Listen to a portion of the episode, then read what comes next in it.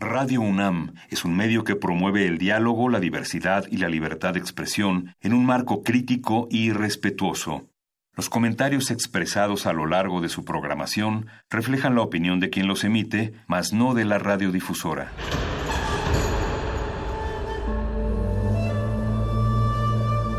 Un templo para la apreciación del ser mediante el sonido. mediante el sonido para nosotros. El sol sale durante la noche. Nuestros gritos llevan la mesura del silencio.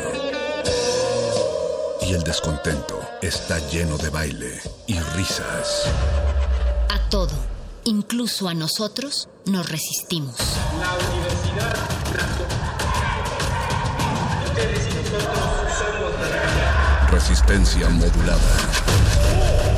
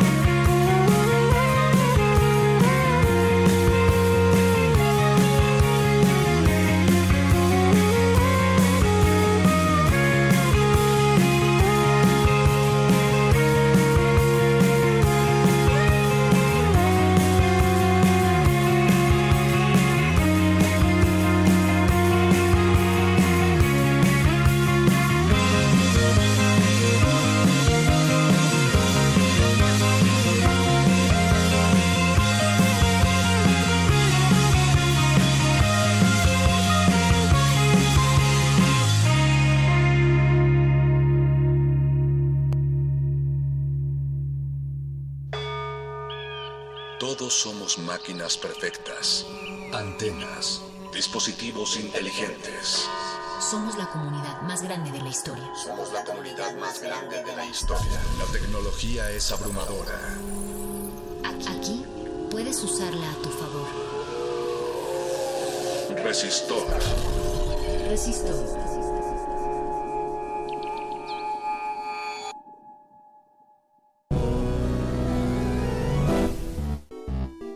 Código de emisión R3 223. Inicia secuencia sobre el cerebro e Internet. Las grandes revoluciones de la humanidad se han dado con descubrimientos e inventos que nos permiten ahorrar enormes cantidades de tiempo y esfuerzo.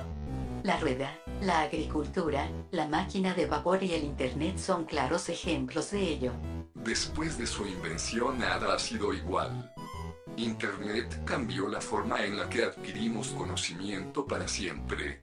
Algunos apuntan que el siguiente paso es que eliminemos a los intermediarios entre la red y nosotros para pasar a ser uno con el Internet. Sin embargo, este paso trae consigo una serie de interrogantes muy interesantes. Por ejemplo, ¿qué tan compatibles son las estructuras del Internet con respecto a nuestras estructuras neuronales? ¿Qué efectos traería consigo esta unión en el ámbito fisiológico y psicológico del ser humano? ¿Cómo evitaríamos y lucharíamos contra los hackers? ¿Qué nivel de acceso tendrían aquellos que desarrollaran las herramientas necesarias para hacer la conexión entre el humano y la red? Quédate y descubramos un poco más del tema. Inicia transmisión en 3, 2, 1.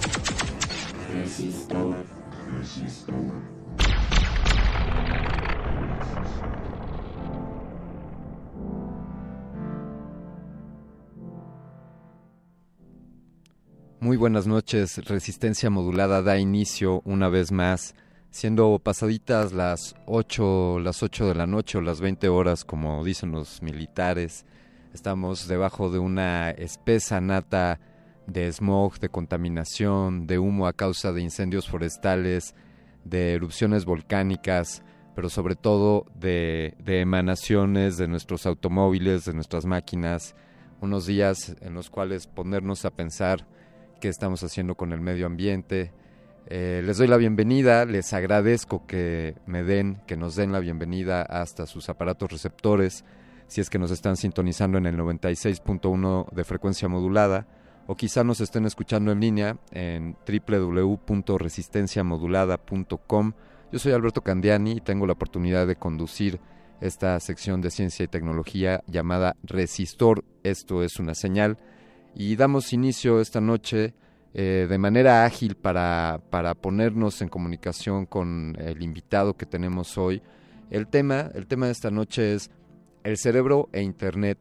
Y aquí siempre nos queremos aventar por por temas bastante ambiciosos.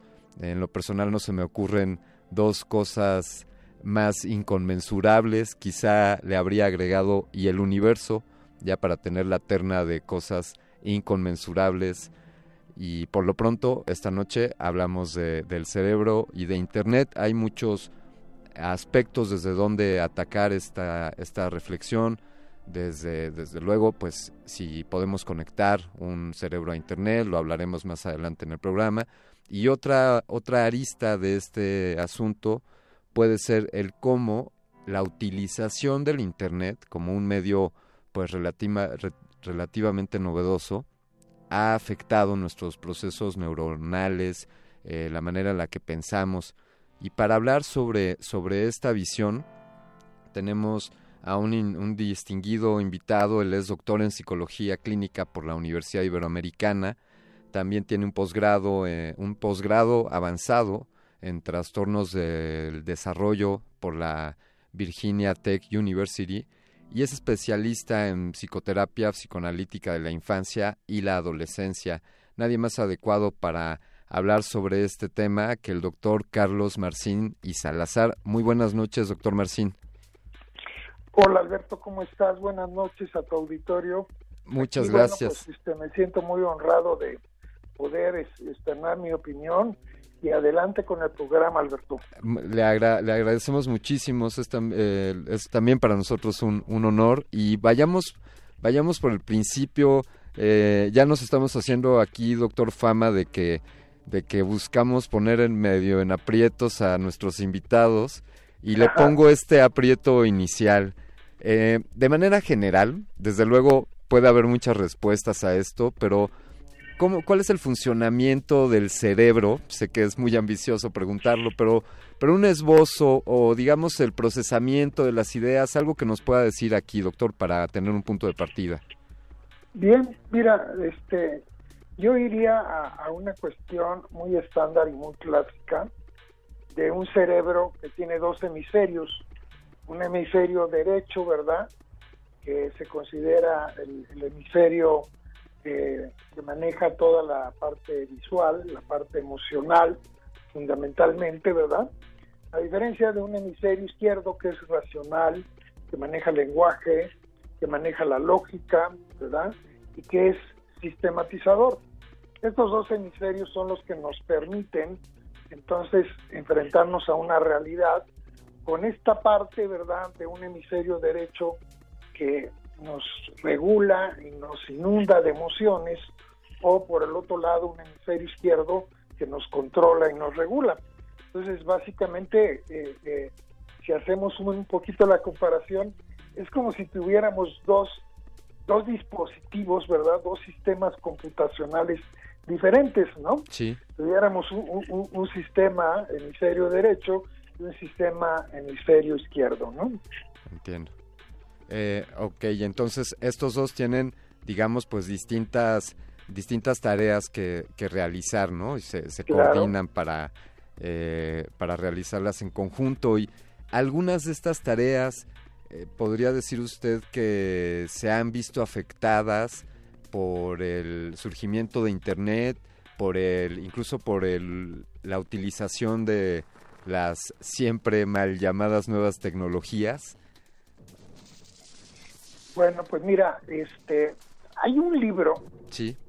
muy interesante que son cerca de 200 entrevistas que contestan a la pregunta, ¿el Internet está cambiando nuestra manera de pensar?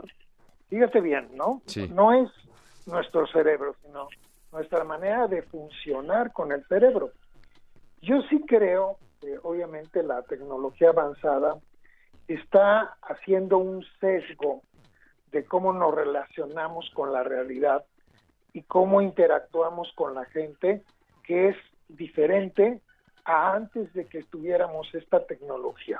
Estamos hablando de un instrumento muy poderoso, ¿verdad? Que eh, en alguna película veía yo algo muy interesante, ¿no? Que se planteaba como la, la nueva Biblia, el Nuevo Testamento, pues es, es el Google, ¿verdad? Y consultar el Internet y la verdad está ahí y mucha gente, eh, su conciencia está guiada por la información que hay en el Internet. Entonces, eh, en este libro hay, hay, hay gente muy famosa, ¿verdad? Que está a favor diciendo que sí, nos está afectando, y nos está afectando, pero algunos piensan de manera positiva y otras gentes piensan de manera diferente, de manera negativa. Yo sí creo que no vamos a juzgar si es positivo o negativo, sino que es diferente. Nuestra forma de interacción con la gente, desde que tenemos obviamente un celular, ¿verdad? Desde que tenemos posibilidades de hacer un WhatsApp o este, un mensaje o un correo electrónico o cualquier otro medio, ya la relación está condicionada, conformada en otro estilo diferente al face to face, al cara a cara, que es la manera en que funcionamos los humanos. Eh, sería aventurado decir que, que estos cambios han ido sucediendo, eh, que son parte tácita de la evolución humana. Quiero decir, quizá nuestros cerebros se vieron eh, modificados con el surgimiento pues de la escritura, por ejemplo, ¿no? Eh, y después quizás se vieron eh, modificados ya mucho más tarde por la telefonía, tal vez. ¿Podríamos hacer una similitud aquí, doctor? Mira, estás este, acertadamente señalando algo que menciona un autor, Sí. se llama Nicholas Carr.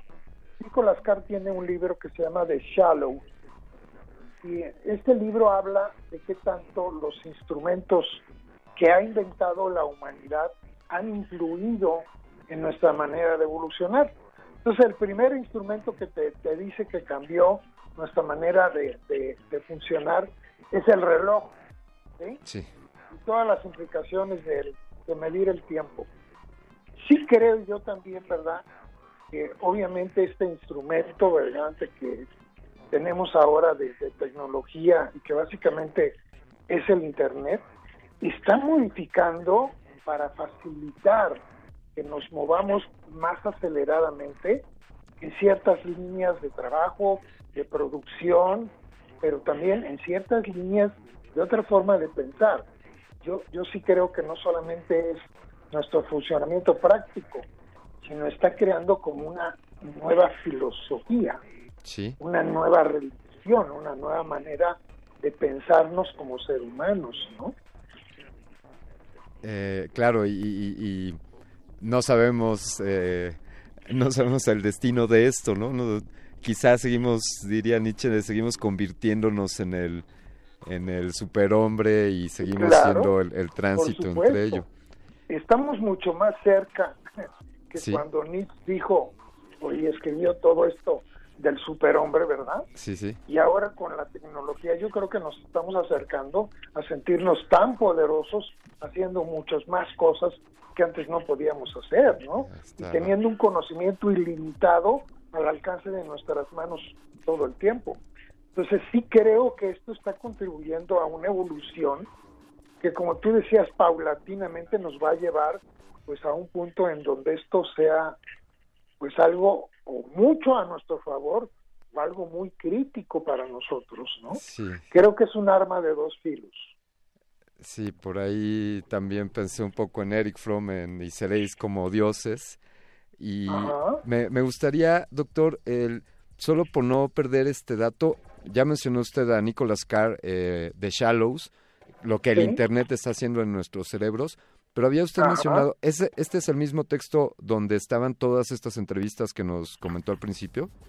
¿No? Ok, El ese es un libro sí, que tiene yo creo que unos 10 años, sí, ¿verdad? sí, sí, y este y tiene otro libro Nicolás Carr más reciente el que yo te estoy citando eh, dice el internet está cambiando tu manera de pensar y es una es un libro con una compilación de John Brockman eso ¿Sí? es. y pues qué te puedo decir cuando tú revisas la gente entrevistada en este libro gente de altos vuelos. Aquí estoy viendo a Steven Pinker que no sé si este lo, lo conozcas. Es una gente dentro del campo de las neurociencias muy avanzado Sí, que es alumno de Chomsky oh, ya. por aquí también hay una respuesta de Chomsky y de muchas gentes de mucho peso intelectual que opinan acerca, obviamente, de, de qué está haciendo el Internet con nuestro cerebro, ¿no? O más bien nuestra manera de pensar. Claro. Eh, que, que es muy atinado, eh, vaya, más que atinado, muy importante recalcar esa sutileza que acaba usted de mencionar. Eh, no es eh, una modificación necesariamente fisiológica en, en nuestras Claro. neuronas, sino en cómo procesamos el pensamiento, ¿no? La, la mente, podríamos decir. Claro. Yo creo por el momento es muy, muy razonable plantearlo así, Sí, pero también como tú lo planteaste, desde un lado evolutivo, ¿hasta dónde?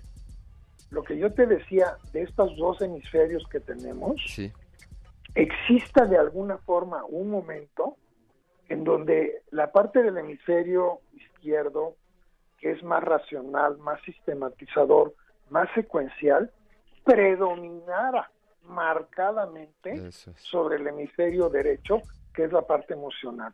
O sea, sí creo que estos cambios a largo plazo podrían detectarse y evaluarse, ¿verdad?, con algún dispositivo como es una tomografía, una resonancia, una imagenología, algo que nos dijera que sí hemos cambiado también en las estructuras, ¿no? Eh, do- doctor Mercín, si, si me permite usted esta, esta pequeña aventura. Estamos, eh, en el momento en el que estamos es en el que aún nos estamos cuestionando, nos estamos percatando de que efectivamente el Internet o la utilización de la tecnología está modificando eh, nuestros procesos de pensamiento. Digamos que, que, ya, que diéramos, avancemos un poquito en el futuro y tenemos las, la certeza absoluta de que efectivamente está teniendo estas incidencias. E incluso llegamos a un punto en el que sabemos en qué grado y en qué, en qué áreas está teniendo estos cambios. ¿Podríamos eventualmente hablar de utilizar esto para, pues, para tratamiento, para terapias, quizá para alguna, eh, para alguna eh, conducta eh, mental que corregir? Claro, sí, este, un poquito en esta ficción, ¿verdad? Que estás planteando. Sí. Creo que, que, hay bastante de del lado de Hollywood, ¿verdad? Donde hay películas que plantean esto, ¿no? En donde primero se van a construir unos robots que sean parecidos a nosotros y que podrían llegar a superarnos también a, en muchas cosas. Pero la, la, la idea que me parece más aterrizada es esto lo que tú estás diciendo, ¿no? Que se pudieran insertar algún tipo de microchips para corregir o modificar cierto disfuncionamiento bioquímico, eléctrico o estructural en la gente que tuviera un padecimiento mental, ¿verdad? Sí. Sí creo, ¿verdad? Porque hay nuevos avances que nos están indicando que estas cosas están sucediendo. Sí, no sé si conozcas el tratamiento magnético transcraneal, que es, es una cantidad de corriente eléctrica que se aplica a ciertas áreas del cerebro, inhibiéndolas para que otras se desarrollen más. Y se genera una nueva este, neuromodulación bioquímica que genera un buen funcionamiento en pacientes con esquizofrenia, con trastorno obsesivo compulsivo, con síndrome de Asperger. Entonces sí creo que vamos a llegar al momento, ¿verdad?, donde la, la tecnología pueda ser un beneficio y no una iatrogenia. Yo sí creo que ahorita hay cierto grado de iatrogenia, ¿verdad? Pero ojalá y que la humanidad utilice esta herramienta para un mayor beneficio. Siempre, siempre nos hemos movido entre esas entre esa dicotomía ¿no? de, de los avances tecnológicos, cuán perjudiciales o cuán benéficos pueden, pueden estar resultando. Eh, doctor, yo, yo le quiero agradecer muchísimo el que nos esté tomando esta llamada y eh, preguntarle, pues actualmente usted en, en qué proyectos se encuentra usted trabajando, conocemos eh, ya su, su amplia trayectoria, sigue usted activo y desarrollando nuevos proyectos en, en ¿En qué cancha se está jugando, doctor? Mira, yo, yo particularmente tengo una experiencia muy amplia en autismo y en el síndrome de Asperger. Y mi, preocupación en el tema de la cibernética, de la ciencia que estudia la relación entre los seres vivos y las máquinas computacionales, es muy interesante, porque resulta que muchos de mis pacientes con síndrome de Asperger tienen obviamente un cerebro muy sistematizador. Mucho de la, de la, de la parte de toda la gente que se dedica a computer science, sí. a diseño de software y videojuegos y todo esto, tienen lo que llamamos un perfil, ¿verdad?, de tipo Asperger. Gente, ¿verdad?, que tiene poca capacidad de relación emocional de empatía y en cambio tiene gran capacidad para ocuparse horas enteras en una computadora haciendo un trabajo muy pasional, muy intenso, que obviamente está dirigido más en el sentido del hemisferio izquierdo. Entonces por eso me, me, interesa mucho el tema. Pero también tengo otro dato muy interesante. Tengo muchos pacientes que generalmente tienen una tendencia obsesiva compulsiva. Y estos pacientes son gente muy propensa a entrar en el Internet y sustituir la poca capacidad de relación que tiene con la gente, sustituirla con una forma cibernética, ¿verdad?, de relacionarse a través del Internet o con el Internet, ya no digas con otras gentes, estando en redes sociales, ¿verdad? Que también eso es otra adicción. Sí. Ahí hay otro campo que, me, llama mucho la atención, porque ya tenemos en, el manual de psiquiatría un nuevo diagnóstico, que es el, es el trastorno por adicción a la, a la tecnología. Estamos hablando en serio, ¿verdad? Sí. de que hay gente que ya padece, obviamente, el, el abuso de, de, la tecnología que desplaza su tiempo libre, que desplaza su tiempo para la comida, para el sueño, y que estás diciendo se pasa 14, 16, 18 horas estando en dos o tres computadoras y todo es estar comprando nueva tecnología, que es parte del criterio de la del trastorno de la adicción a la tecnología, ¿no? Entonces, este es mi campo sí. y te voy a agregar por último una cosa. Por favor yo, yo he trabajado con la gente de MIT allá en Boston en algo que se llaman los Google Glass. No sé si los conoces. conozco el, proyecto, sí. El, los Google Glasses no tuvieron una buena acogida comercial. ¿Por qué? Pero, sí.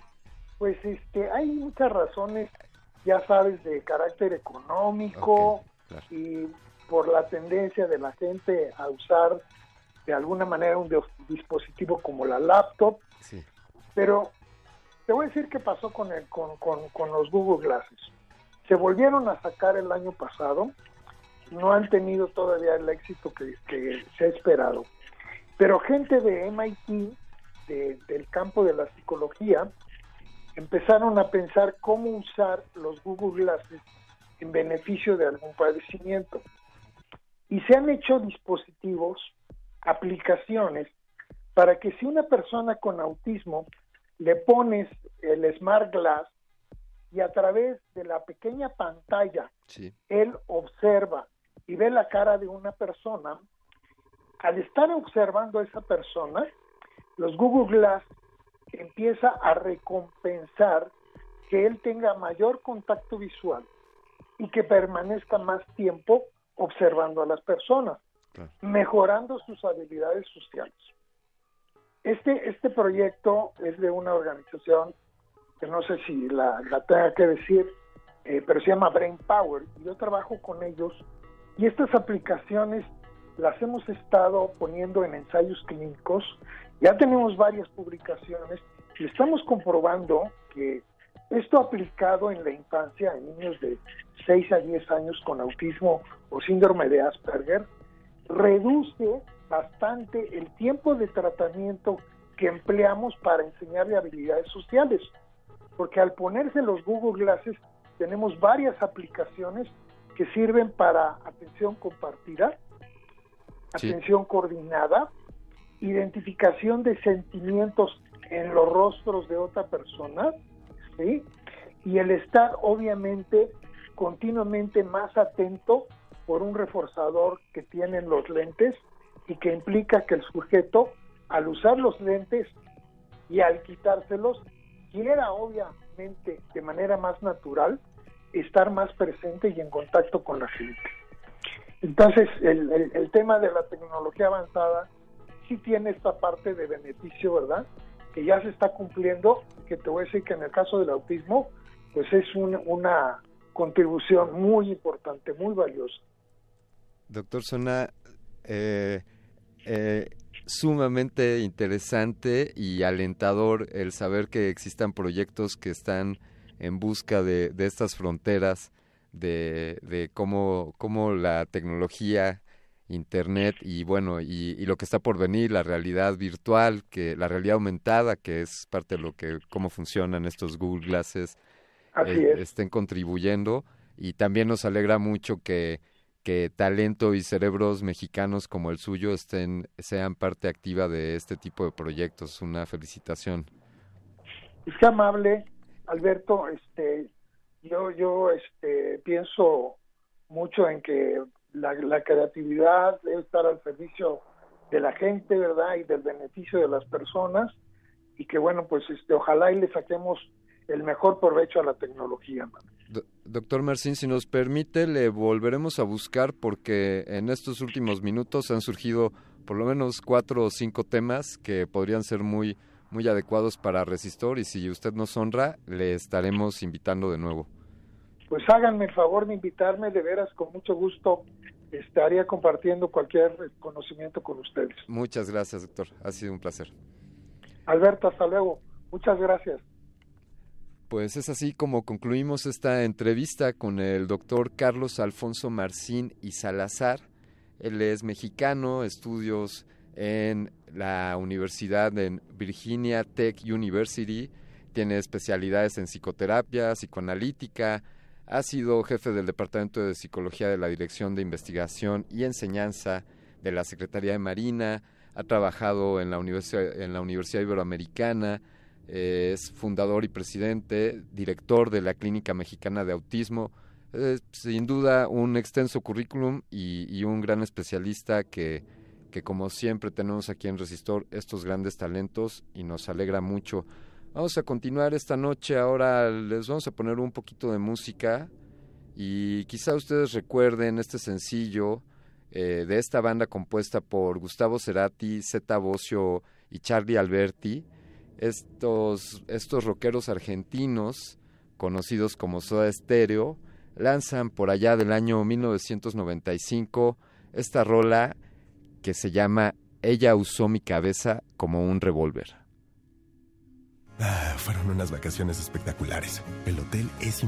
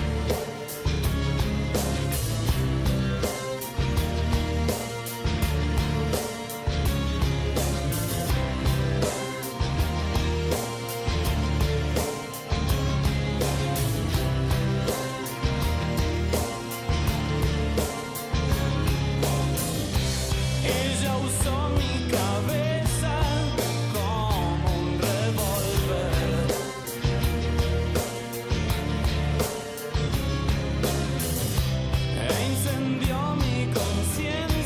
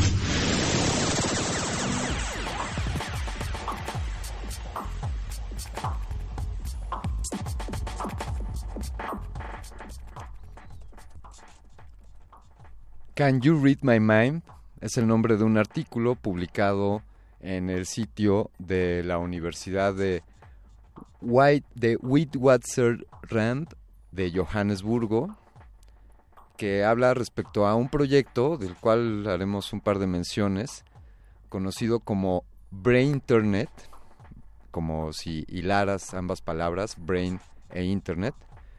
Y este proyecto esencialmente lo que busca, y parecen haberlo logrado en su fase inicial, es conectar a un cerebro a Internet. Sí, conectar a un cerebro a Internet.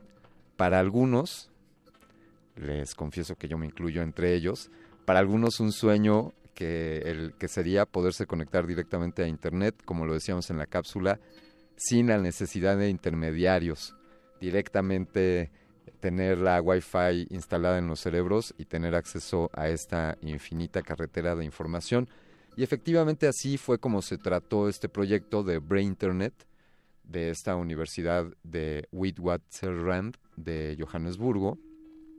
Y se trató como un nodo en, el, en lo que conocemos como la Internet de las Cosas o Internet of Things, y en el cual pues puedes conectar cualquier dispositivo a Internet con, con algunos, eh, algunos aditamentos. Para el caso de este experimento, se utilizó una Raspberry Pi.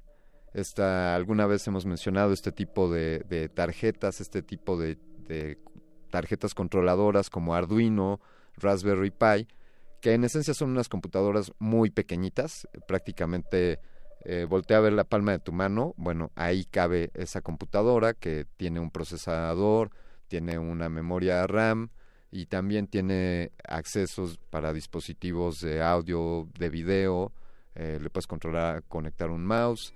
Así que la, Raspberry Pi fue utilizada para poner una serie de, de sensores en un cerebro y a modo de un encefalograma poder detectar las señales que emite este cerebro. Y, y, estas señales pues fueron monitoreadas vía internet. Es decir, ya logramos que el cerebro esté estableciendo esos vínculos con Internet, desde luego, pues no trabaja con los mismos protocolos. Esos son los retos que, se plantean en, en, este artículo. Digamos que ya, ya sabemos, dicen los programadores de Arduino, tú logra prender un foquito y ya, después de eso, ya todo lo demás es, es fácil. Entonces aquí, con una Raspberry Pi, ya logramos prender un foquito con un cerebro humano gracias a que lo conectamos a este Internet de las Cosas. Y de lo que se habla en este experimento, que tiene un par de años, ¿no? Este artículo del cual les estoy haciendo mención es del 2017, y, y eso es precisamente lo que plantean, que ya logran conectarse, pero ahora lo siguiente será entender cómo, cómo todas esas señales, todos esos impulsos eléctricos que están sucediendo en, en nuestros cerebros, podemos, podemos leerlos, entender ese protocolo, qué significan esas pulsaciones y, eventualmente podríamos llegar a tener cierta interactividad, es decir, el poder llegar a modificar la percepción o los procesos de pensamiento de nuestros cerebros de manera eh, voluntaria y directa gracias a que nos conectemos a Internet. Les quiero compartir también, bueno, invitarlos a que, a que nos comenten, interactúen con nosotros, ya conocen bien ustedes las redes sociales, R modulada en Twitter, en Facebook estamos como Resistencia Modulada. Y esta noche queremos abrir también la, línea telefónica, si ustedes tienen algo que aportar, algún comentario sobre la entrevista que escuchamos o, algo que ustedes nos quieran compartir en torno a este tema del cerebro e Internet, pueden ustedes llamarnos eh, al 55 23 54 12, 55 23 54 12, donde alguno de todos los colaboradores que están aquí dispuestos a contestar sus llamadas estará, estará al pie del cañón para atenderles y que nos hagan llegar sus comentarios. Quiero compartirles algo respecto al texto, a uno de los textos que se mencionó en la entrevista, que es The Shallows, What the Internet is Doing to Our Brains. Y hay una frase ahí de Nicholas Carr, el autor, que dice, vivir conectados a Internet impide construir conocimiento. Nuestro cerebro busca información rápida, la usa rápido y la olvida a la misma velocidad. Eso nos hace pensar de forma mucho más superficial. Ese podría ser una de las de los matices de toda esta reflexión de cómo se está viendo afectado el cerebro humano por, por el uso de internet y, muchas de estas reflexiones les recomiendo échenle un ojo a este proyecto Brain Internet de aquella universidad sudafricana en Johannesburgo, White, eh, seguramente lo estoy pronunciando mal, Witwatersrand, allá en Johannesburgo. Este es el proyecto que nos inspiró un poco a hablar sobre este tema y comentar sobre estas posibilidades de, de cómo conectar Internet con los cerebros o de cómo los cerebros se ven afectados para pues por el uso de internet. Quiero ponerles algo más de música para continuar hablando de, de estas dos maravillas, una de la naturaleza y una de nuestras manitas. Vamos a escuchar a continuación de Alice in Change. Esto fue lanzado en el año 2009. Es del álbum Black Gives Way to Blue. Y esto se llama Check My Brain. Estás en resistor.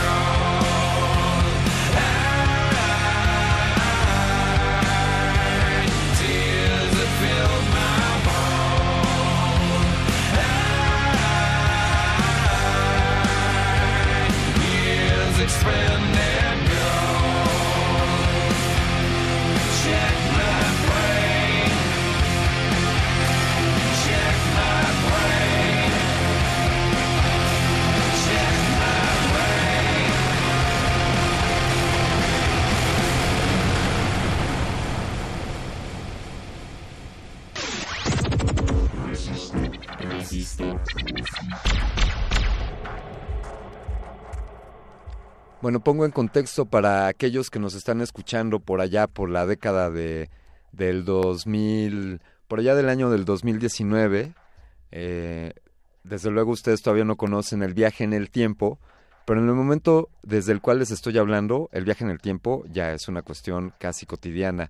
Y les voy a pasar, rompiendo con todas las reglas, algunos, algunas ideas respecto al futuro que tendrán ustedes y, que ustedes pueden elegir. Toda esta idea de, de cómo el cerebro puede verse afectado por el uso de Internet o por el uso de la tecnología, o viceversa, incluso esta, este otro planteamiento desde el cual un cerebro puede conectarse a Internet, y entonces quizá todos los cerebros, y eso es algo de lo que sucederá en ese futuro que ustedes quizá verán, como todos los cerebros humanos podrían estar interconectados y conectados gracias a una gran red como Internet. Y en esta gran red, pues desde luego también está la inteligencia artificial.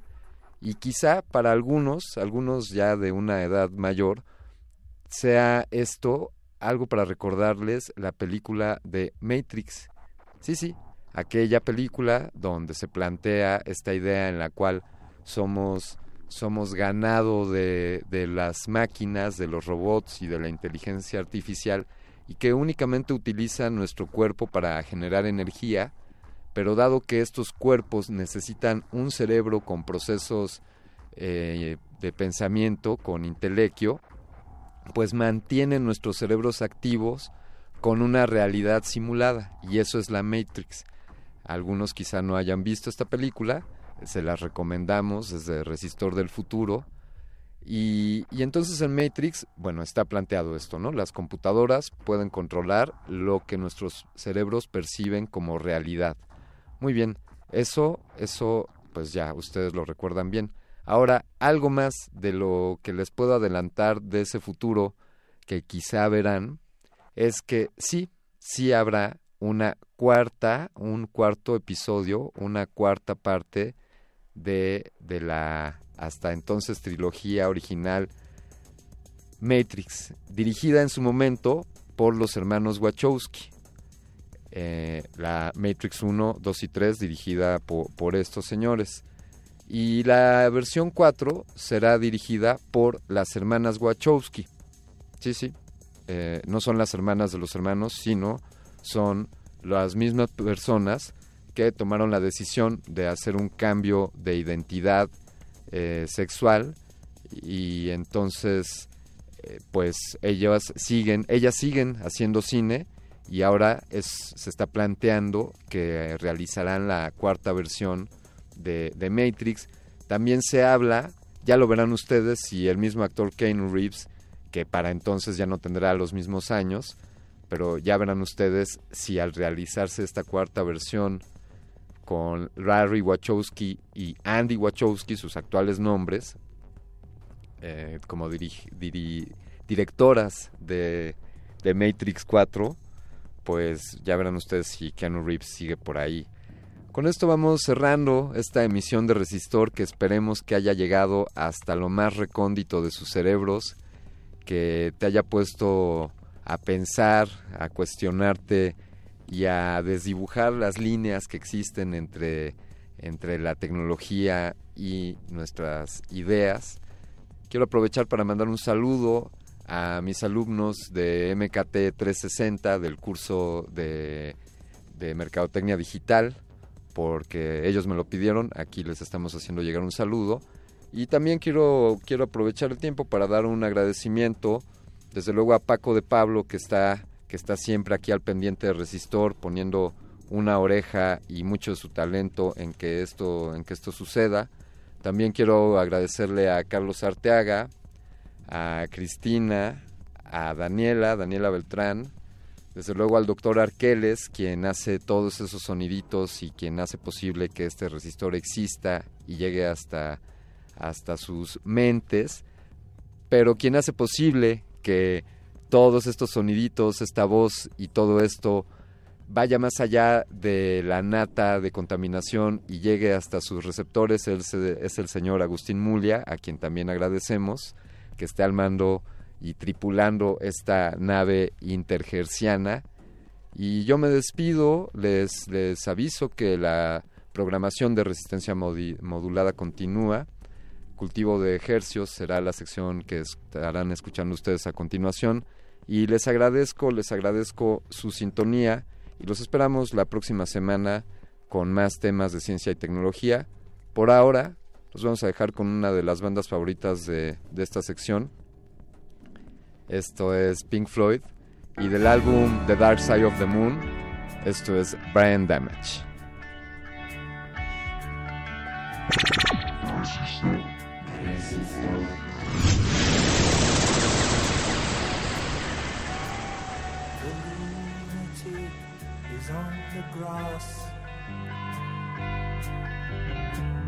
The lunatic is on the grass. Remembering games and daisy chains and laughs. Got to keep the loonies on the path. The lunatic is in the hall.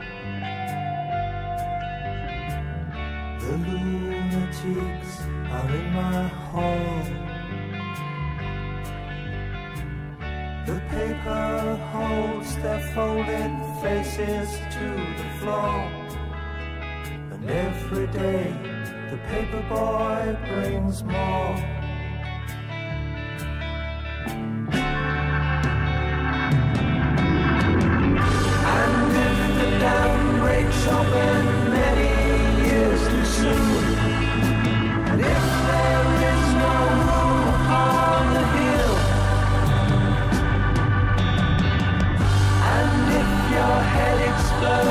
Dark. I'll see you on the dark side of the moon.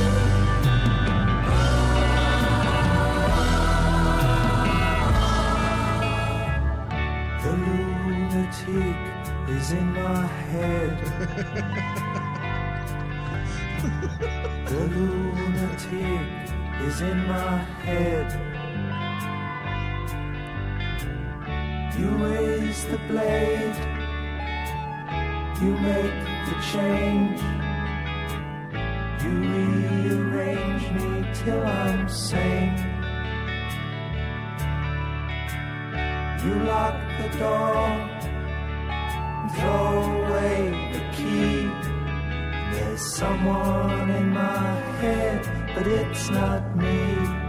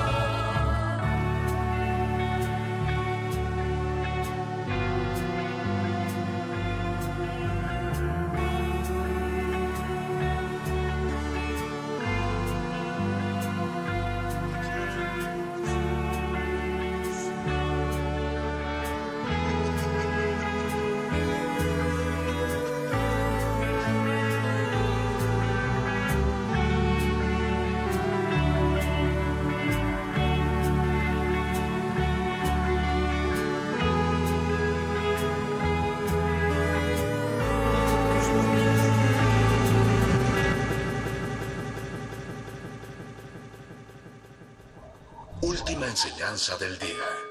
Siempre hay que mirar las cosas desde el lado positivo. Si no lo hay, descarga la actualización. Descarga la actualización.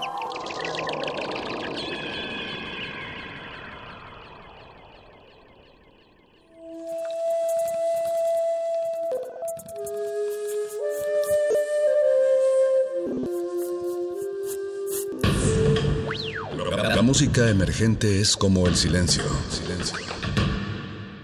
presente a nuestro alrededor. Pero audible solo para quienes tienen disposición de escuchar. Como todos, en este campo de cultivo. Cultivo de ejercios.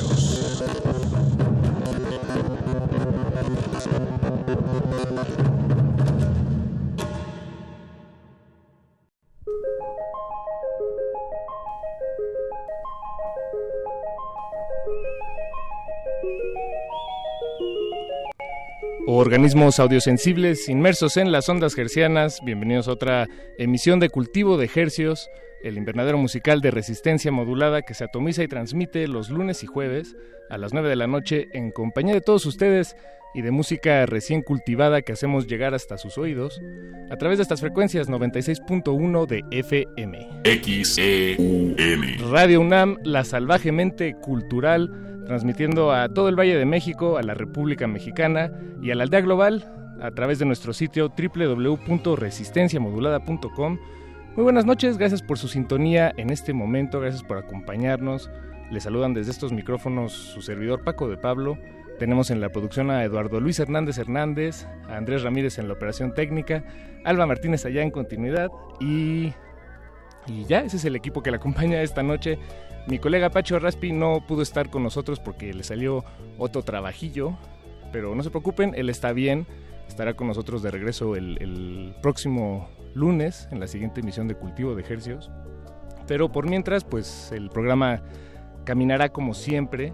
Tenemos un par de, entrevistas que queremos sostener en estas radio, en estas frecuencias universitarias durante la siguiente hora. Y pues vamos directo a la yugular. Tenemos un, enlace hasta Venezuela.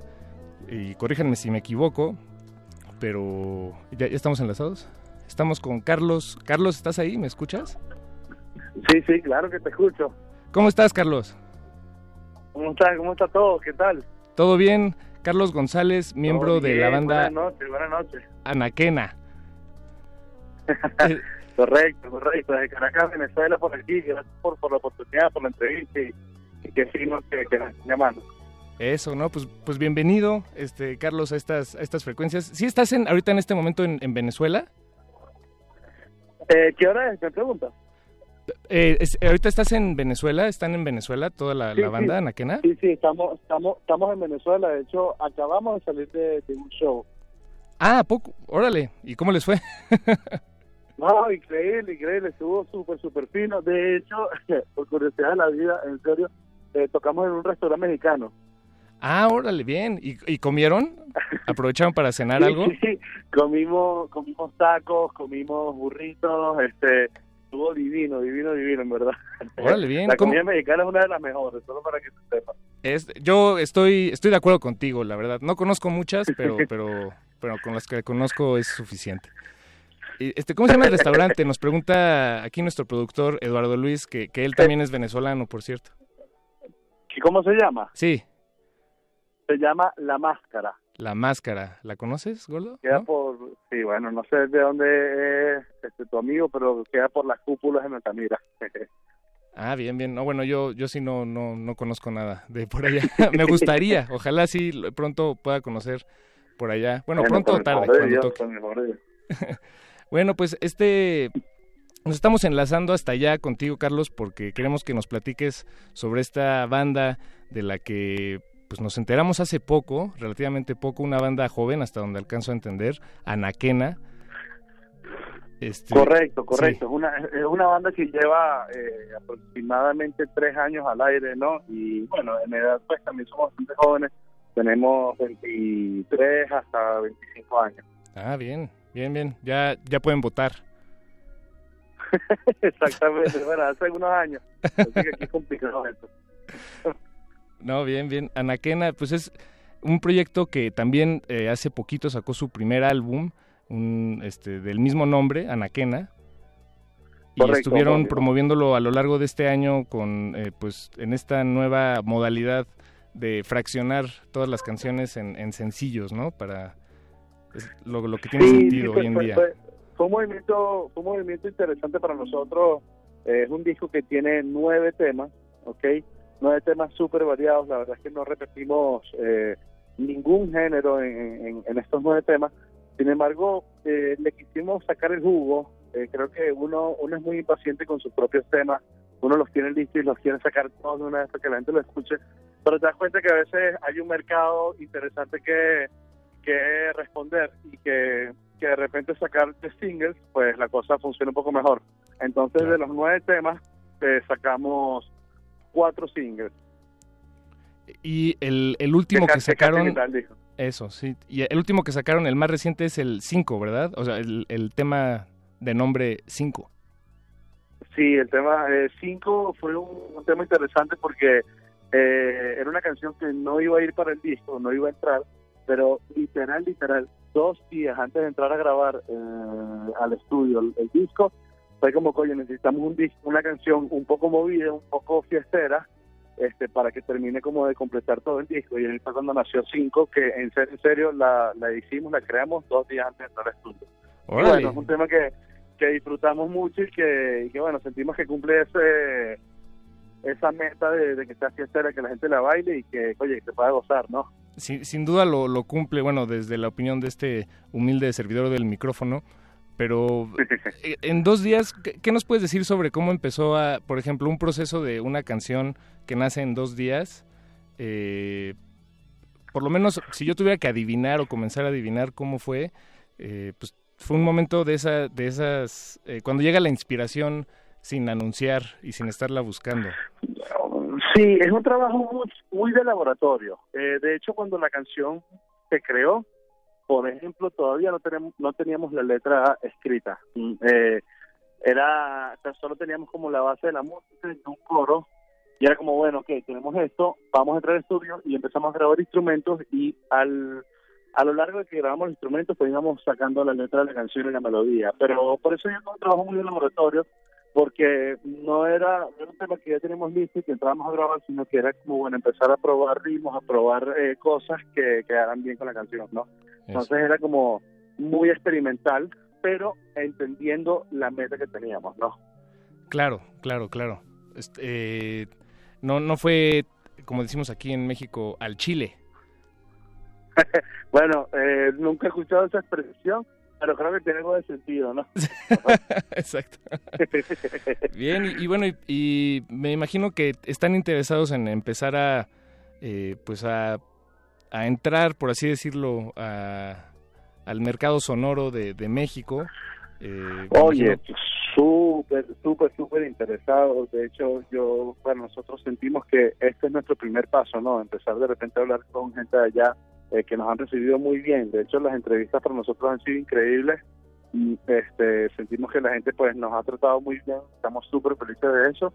Y, y bueno, es como un primer paso para acercarnos a, a México, que tenemos muchas, muchas ganas. Y los planes, con el favor de Dios, ojalá que lo, lo logremos, pues es ir el año que viene para allá, ¿no? Ah, Este, buenísimo. Estamos súper emocionados con eso eh, y creemos que lo que lo podemos lograr porque tenemos, eh, digamos, por la diáspora venezolana, eh, tenemos muchos músicos allá venezolanos, mucha gente de nuestro país y, o sea, te puedo decir, eh, allá tenemos de tres personas que grabaron nuestro disco, ahorita están viviendo en TF, por ejemplo.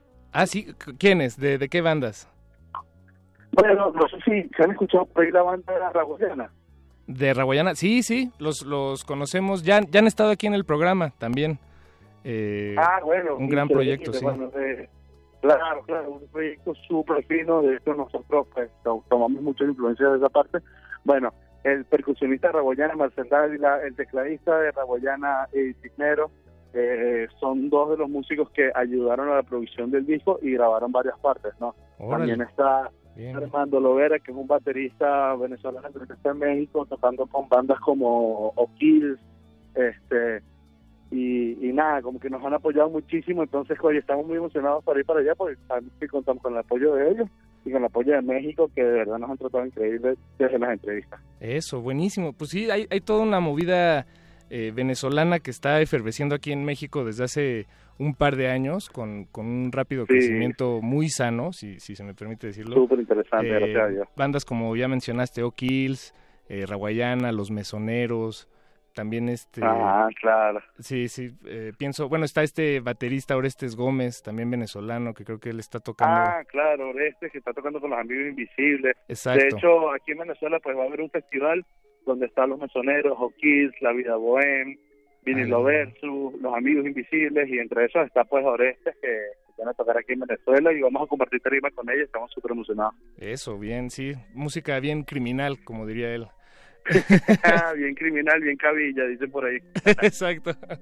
Eh, pues Carlos, muchas gracias por tomarnos la llamada. Esperamos que, que No. podamos conocernos pues más adelante. Ojalá el próximo año. Nosotros con gusto lo recibimos por acá y con todavía más Claro, gusto claro, por favor sonamos su música. eh, recuerden, eh, bueno, escuchar nuestro nuevo disco, seguirnos por las redes, nuestra música está en todas las plataformas digitales. Eh, nuestra música va mucho del pop del Caribe, tocamos cumbia, bachata, reggae. Y nada, nos pueden seguir en las redes como arroba anaquena música, anaquena con K. Exacto. Anaquena con K. Eh, Y escúchenlos. música con C, por si acaso. Exacto. Exactamente. Pues eh, vamos a, a sonar a continuación, Carlos, si te parece bien, el tema 5. o sea, se Ah, llama, se llama finísimo. 5. No es el, de hecho es el Claro. primer tema del disco, pero, pero nada que ver una cosa con la otra. Claro, claro, él, él dijo, es el tema que abre el disco y nosotros, bueno, es el tema es- que que salió dos días antes de entrar a grabar ese disco.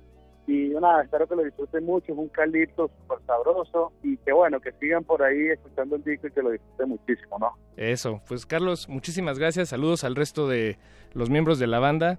Ojalá nos conozcamos Gracias. pronto por acá. Con el favor de Dios, claro que sí, allá nos veremos el año que viene. Eso, Esas son las metas. eso. Gracias, Carlos. Buenas noches. muchas gracias. Hasta Nos luego. dejamos con Anaquena, esto se llama 5 y quédense en sintonía porque todavía eh, tenemos más, más y mucho más que platicar y compartir.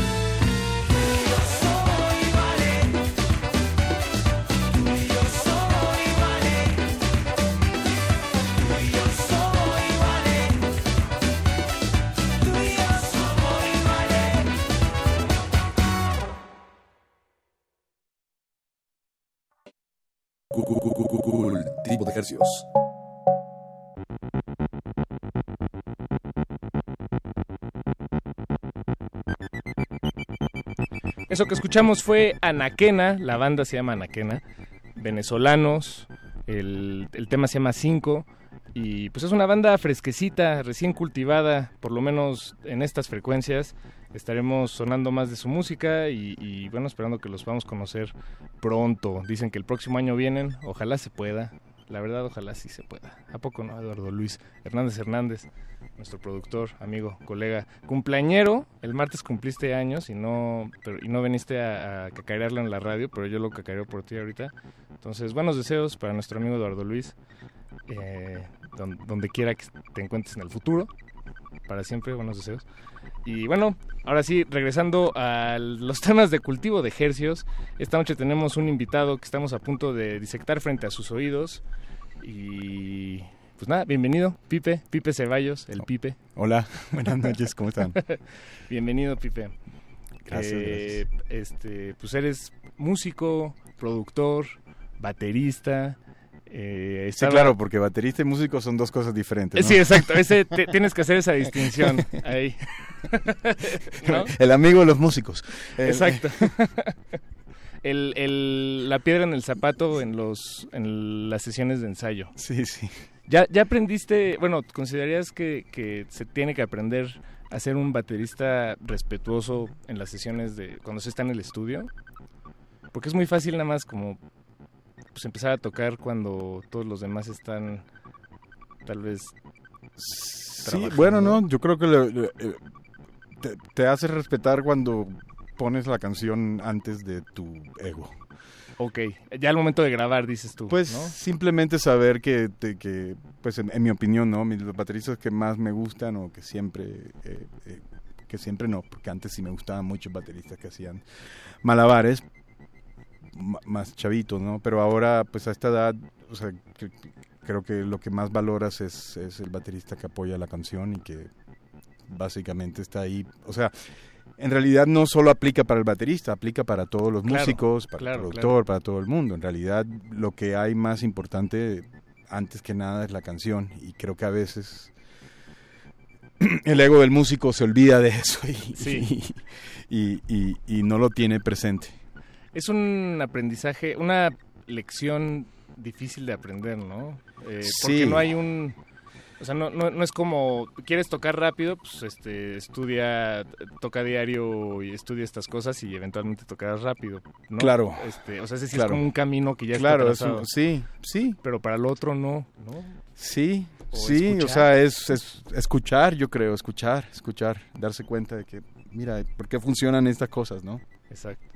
Sí, sí. ¿Por qué nos gusta algo y luego te das cuenta que es, que es- no sé, es- es- por ahí yo lo veo siempre, como que, que a, a veces nos equivocamos y, y- y pensamos que esa línea de guitarra o ese sonidito que hiciste en el teclado o ese, ese redoble de batería está increíble, pero no hace- lo que está haciendo es estorbar en la canción y entonces exacto. va para afuera, ¿no?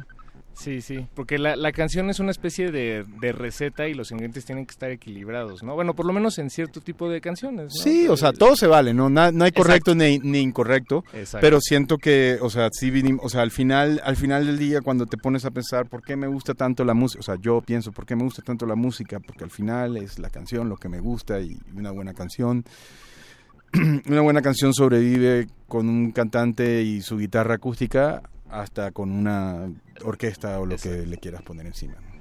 Bien, pues Pipe, tú naciste en Colombia Sí. hace unos años. Eh, sí. hace, bueno, pues ya- Hace unos cuantos años. Para ti todos, ¿no? Sí, to- to- todos mis tus a- todos los años. este, te fuiste a vivir a, a Estados Unidos, a California, persiguiendo El sueño americano. El sueño americano.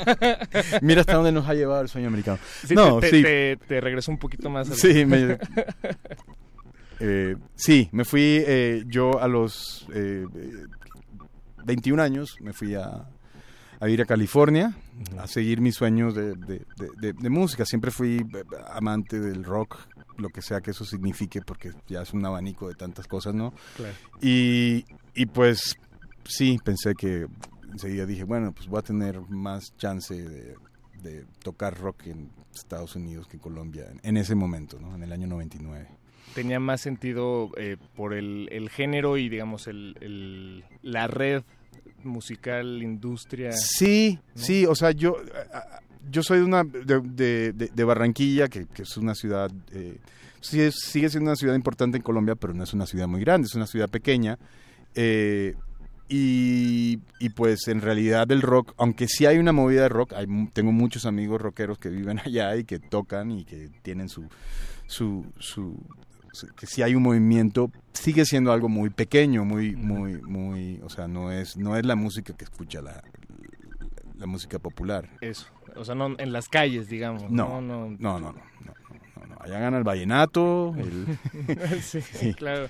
Pero ¿Todavía sientes cercanía con, cuando escuchas eso? No sé, te... te- te- Sí, o sea, hay, un, hay una parte muy natural, o sea, hay una parte muy natural que, que, que, que después de muchos años es que te da, o sea, yo siempre de niño no era como muy afín de la música, siempre me gustaba, o sea, siempre cuento esa historia, pero mi primer disfraz que, cuando ya yo escogí mi primer disfraz, era, o sea, er- er- era de, de, de Kiss, o sea, cuando yo llegué al, kinder o a la, no sé qué clase estaba, primero, no sé, pues todos eran Batman, Superman, Drácula y, y nadie sabía ni quién era yo.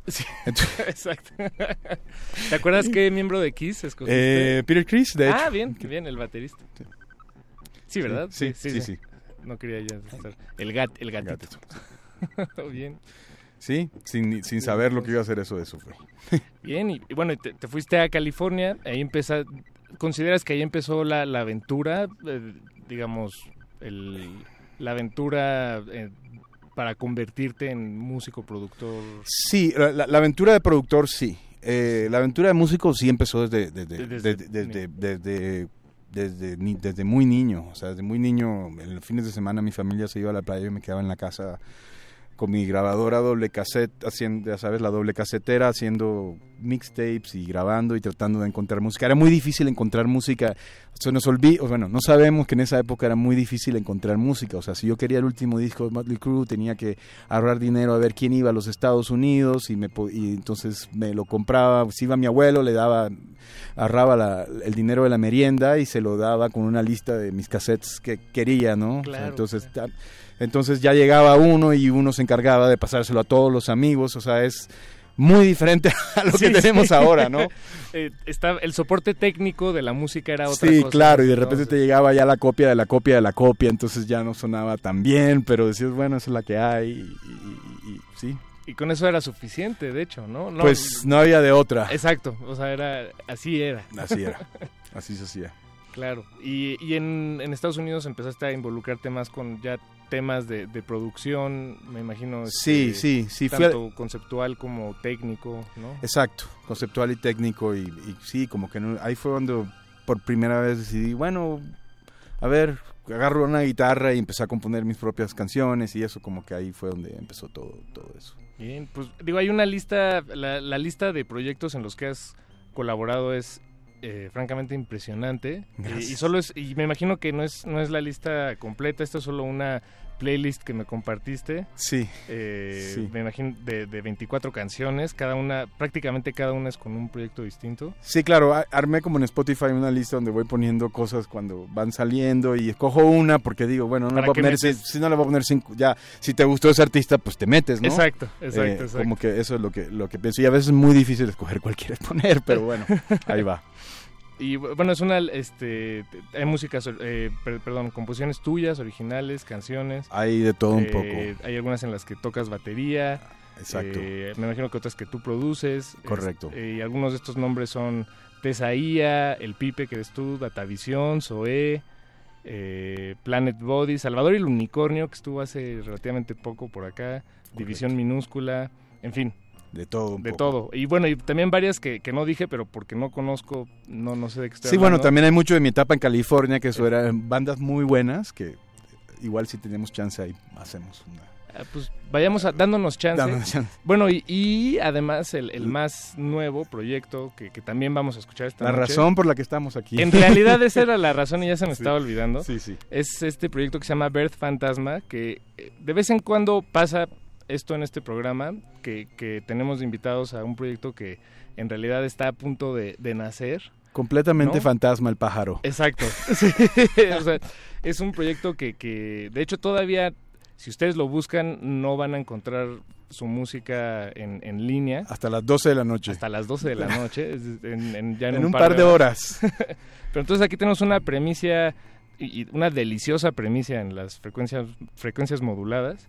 Em, ¿Te parece si escuchamos algo de Ver Escuchamos Fantasma y hablamos y después. luego hablamos. Perfecto, me parece. Esto lo tenemos en el CD player.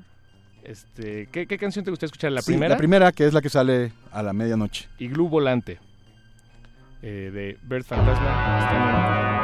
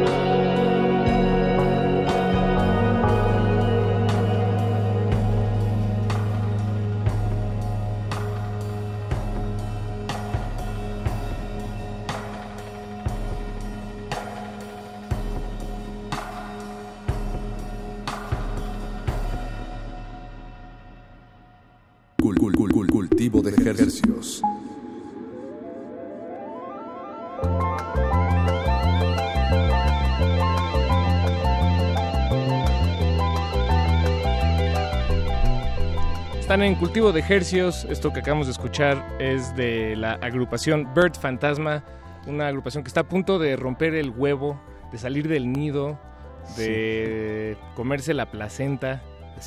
De, Este, de salir a, a, A la luz. A la luz. El- en un par de horas este, publicarán el primer sencillo que es el que acabamos de escuchar, Iglú Volante.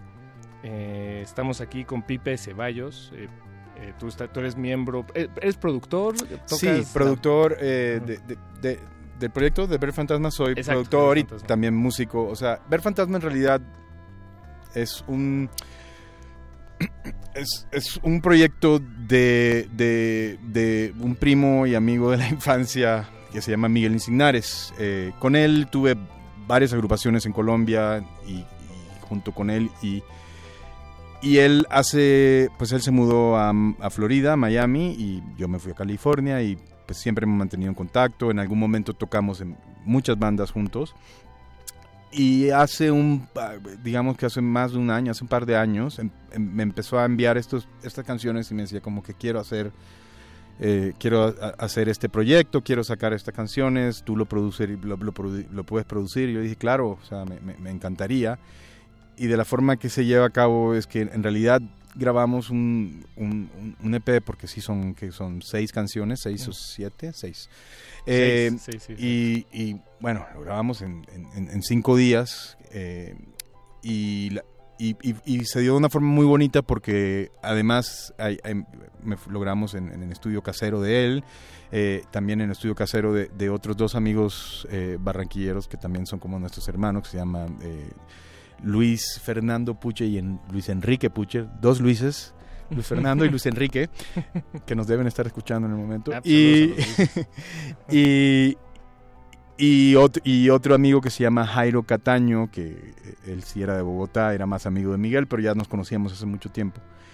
Y, y como que se fue, o sea, como fue, fue, un- fue, fue un- un- un- una cosa muy familiar, fue como, como estuve, como, se sintió mucho como los domingos en la casa de la abuela con los primos, o sea, se sintió mucho como aquí estábamos todos juntos y viendo cómo quien, o sea, en algún momento alguien agarraba la guitarra y si no otra persona, o, sea, se, se, se hubo como una, un- entonces, en realidad sí es un proyecto de Miguel, pero que se transforma como en un colectivo. Y, y, y, y al final hasta tuvimos la participación de, de, una, de una chica mexicana, María José Báez, que es de Ah, sí, sí, sí. la- Pussy Riot y, y Costa Felina. Exacto, Costa Felina, Eh, exacto. y ella, ella canta en un tema también. eh, eh, eso se dio al final. Pero sí, es un- como un proyecto que hicimos juntos. Lo grabamos en cinco días, luego yo me vine acá y lo, lo mezclé aquí y, y, y la verdad es que, o sea, sí, sí es algo que, que- que nos gustó mucho y que creo que vamos a continuar haciendo en, en- en algún momento cuando... O- sea, ahorita el, el- el primer paso era grabarlo, sacarlo. Exacto. Y, y- pero, Sacarlo. digamos, como un... eh, pues sí, o sea, que, que las rolas estén afuera. Que un las rolas testimonio de ese existan. momento, ¿no? Un, un, este archivo. Es un archivo, es un recuerdo bien bonito de un, de, de- de- de un momento de, de que siento, sentimos que es como una semilla que ahora crecerá y, y ojalá eh, eh, sigamos haciendo, podamos tener la oportunidad de seguir juntándonos y seguir haciendo este tipo de, de cosas juntos. Y presentaciones en vivo, eso es otro tema, ¿no? Eso ya Pero es- pasará, sí, pasará. Sí, Sí, sí, tenemos, tenemos, tenemos muchas ganas y tenemos, estamos viendo la manera de cómo, cómo hacerlo. Ahora, este, antes de escuchar otro tema del disco, porque mañana va a estar disponible el que ya escuchamos, Sí. Volante, ¿las demás saldrán po- poco a poco? Poco a poco, sí, poco a poco. Creo que vamos, creo que saldrán una, o sea, poco a poco y, y en algún momento ya estará todo disponible. Bien, no, pues gracias por la premisa aquí en este espacio. Sí. Em, No, gracias a ustedes. No, no, pues, pues, todos muy agradecidos esta noche aquí en Resistencia Modulada. Ricardo Pineda, buenas noches. A- algo que te, que te quería preguntar antes de, de escuchar el siguiente tema es eh, cómo eran las canciones cuando estaban cuando eran maquetas, porque escucho mucha espacialidad y, y creo que eso y, y como ambient por ahí este, en, en- en lo que acabamos de escuchar Y eso en maqueta no me lo imagino, eran canciones de como de bueno, guitarra y voz. o- Miguel, Miguel, Miguel, que yo le digo Nachito, lo voy a decir Nachito porque en realidad yo le digo Nachito.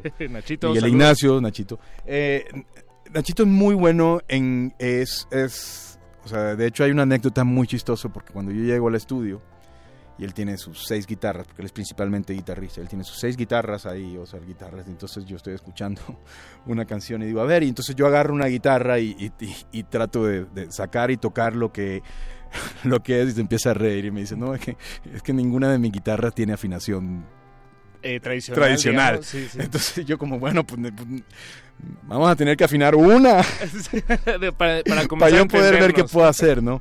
Eh, eh, creo que al final los amigos, los hermanos Puchet llevaron una guitarra en, en afinación tradicional para poder eh, ver cómo, cómo se hacía.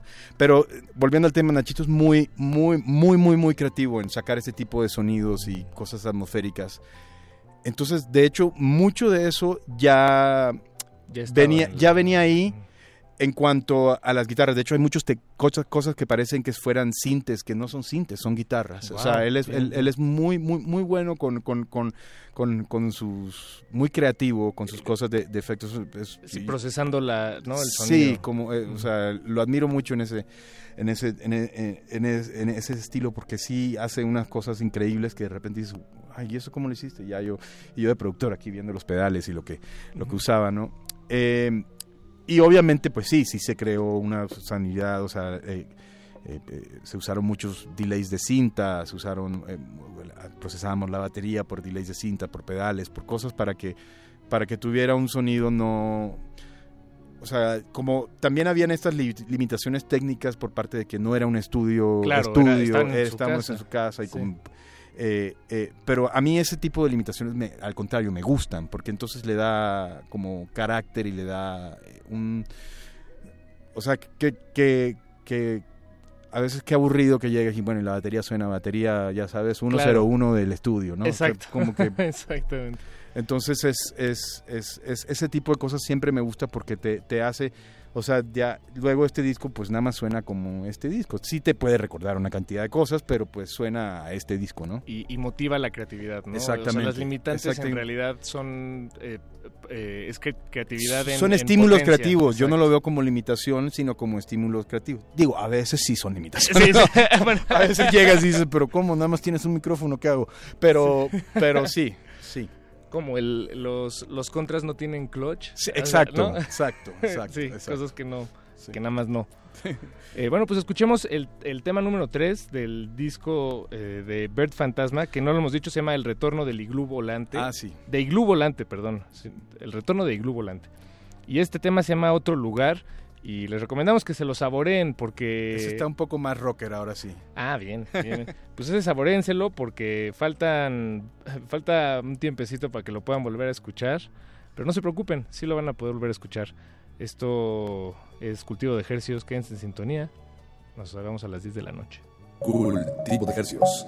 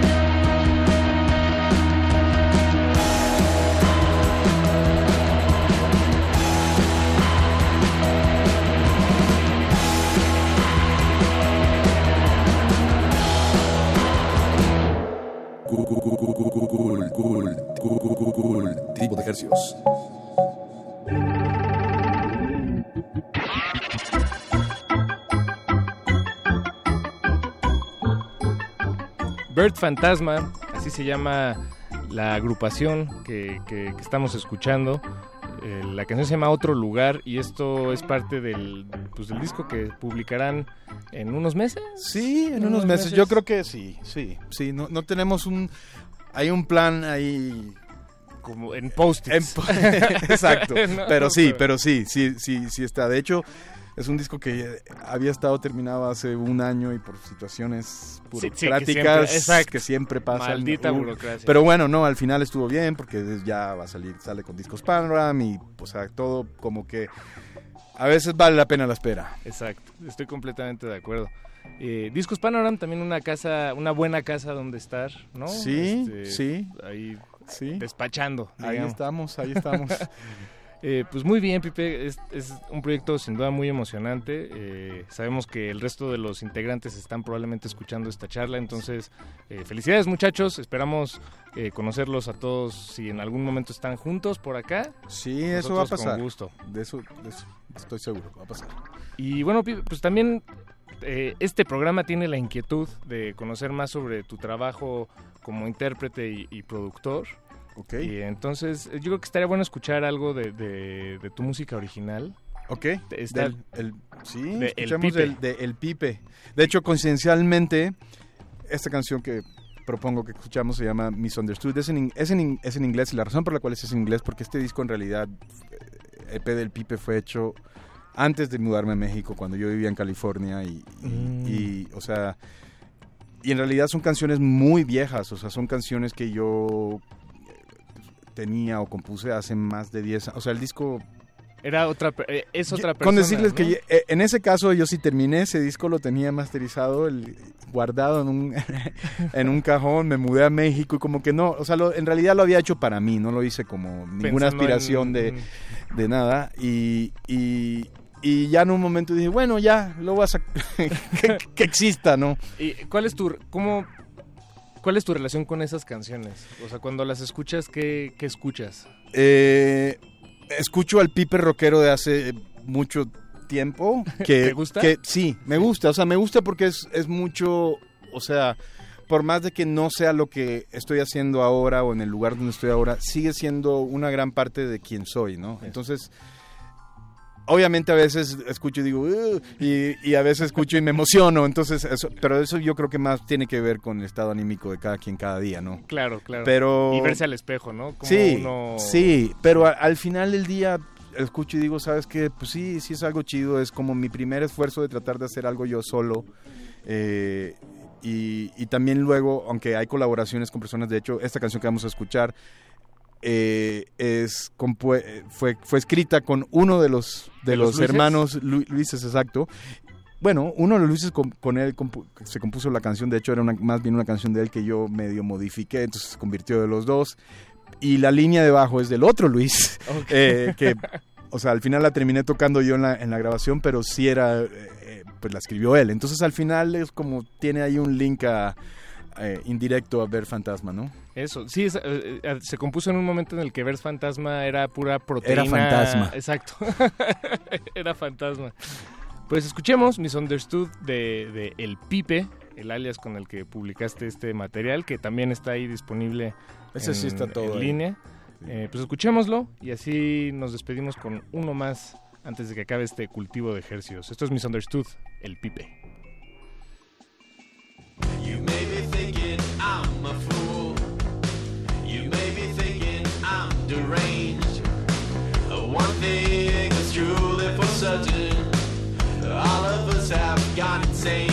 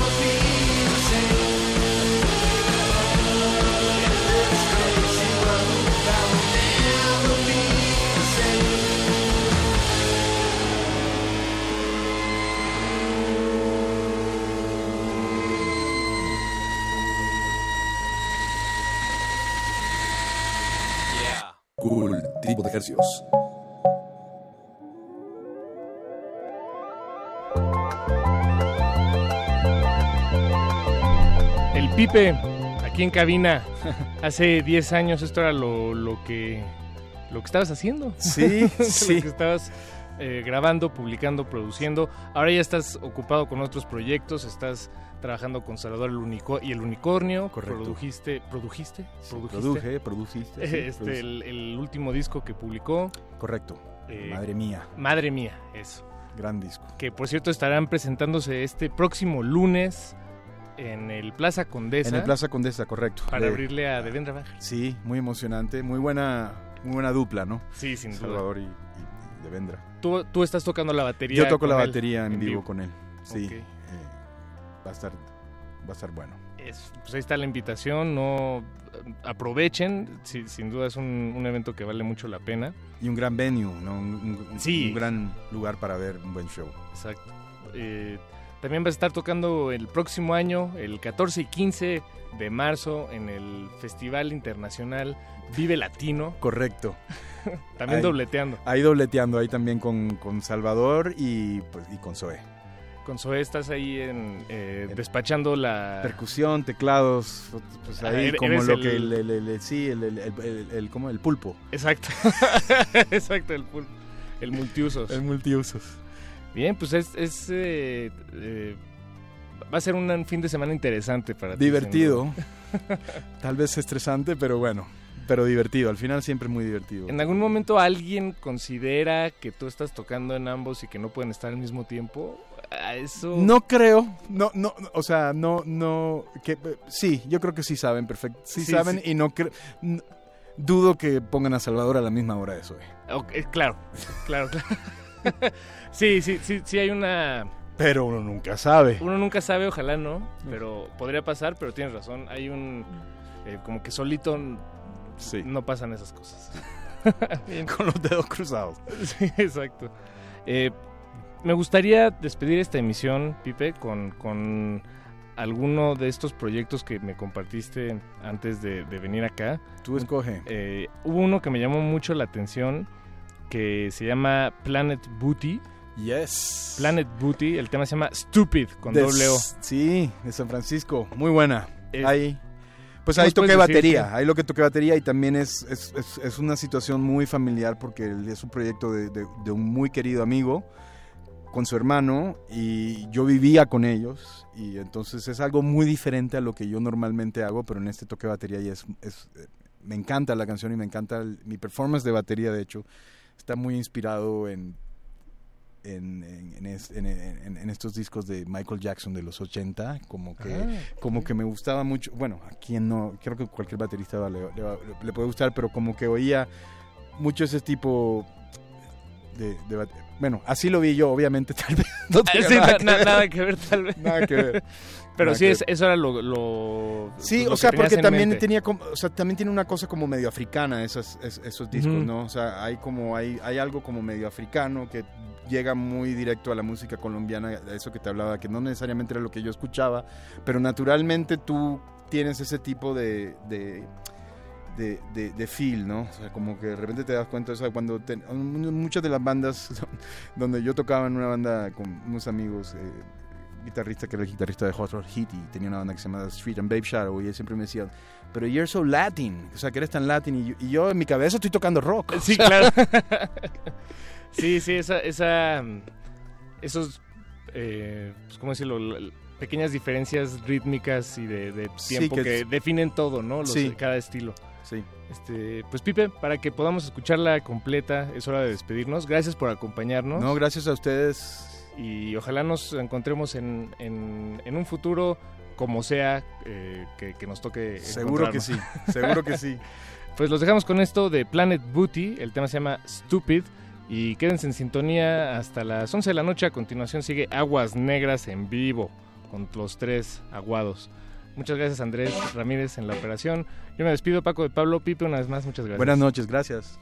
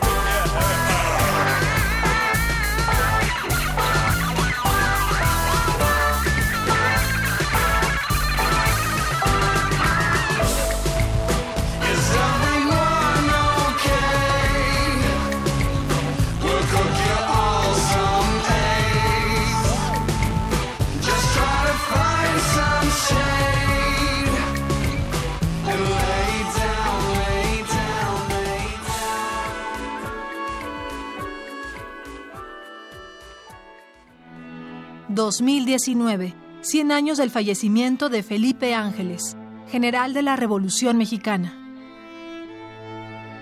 Carranza equivoca las palabras para disfrazar los hechos, por eso es peligroso. Nunca ha estado dispuesto a asumir el origen secreto y verdadero de sus actos, es decir, la verdad. Y es que en este caso la verdad es que uno de nosotros dos debe morir.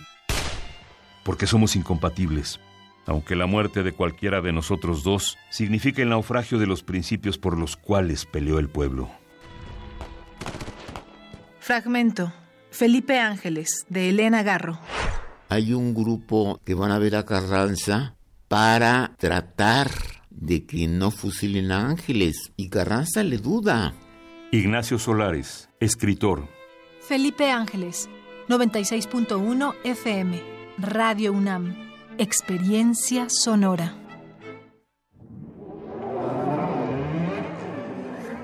La música, la partitura, la idea y la persona detrás. Escuchemos a los autores en Fa, nuestros compositores en síntesis. Un espacio de entrevistas a jóvenes creadores mexicanos de música académica, todos los jueves a las 11 de la noche. O sintoniza la retransmisión los domingos a las 7 de la tarde. 96.1 de FM. Radio UNAM, Experiencia Sonora.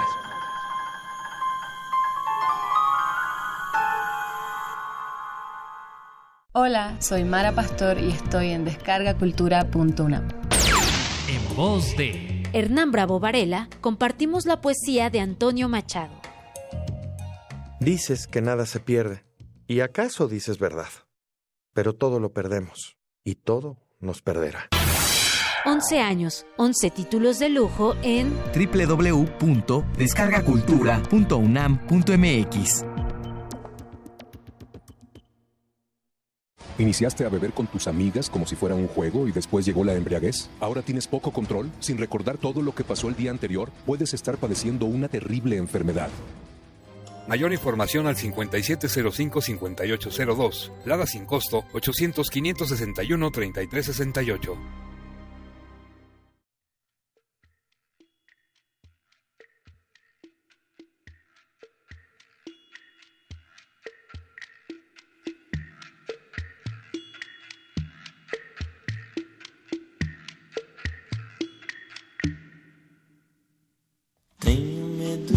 Ainda gostar de você.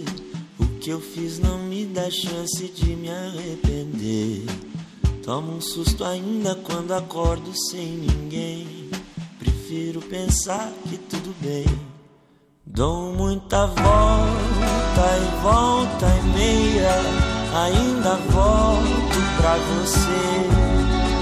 Dou meia volta e volto meio incerto do que eu vou fazer. Quando o rádio toca uma música de amor, penso que é comigo que conversa o cantor. Como ele sabe tudo que me acontecer. Mundo de estação também sou eu. Dou muita volta e volta e meia. Ainda volto pra você.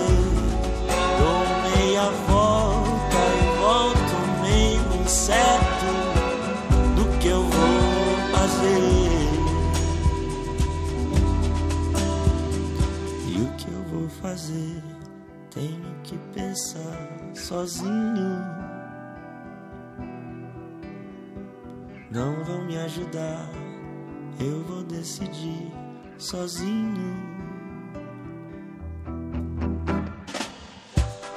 夜明け前静まり返った部屋に一人また今日もいる鏡の中の知らない男空のグラス耳鳴り麻痺 どこまでも追いかけてくる昔の自分 Cuando el radio toca una canción de amor, pienso que es conmigo que conversa el cantor.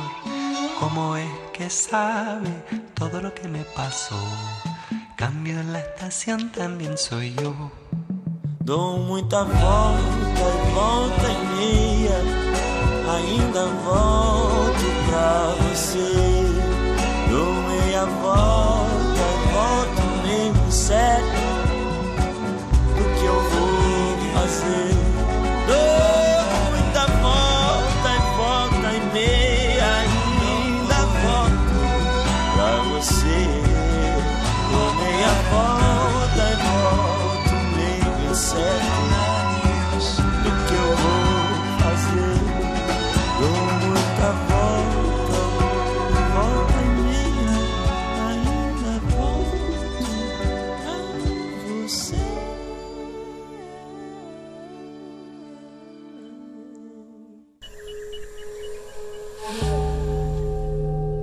Existen flores en medio de los pantanos.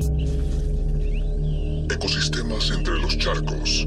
La basura de unos Es el tesoro de otros. La realidad es una máscara. Y cada una de sus verdades, una historia. Aguas negras. Ensuciamos porque la renovación está en limpiar.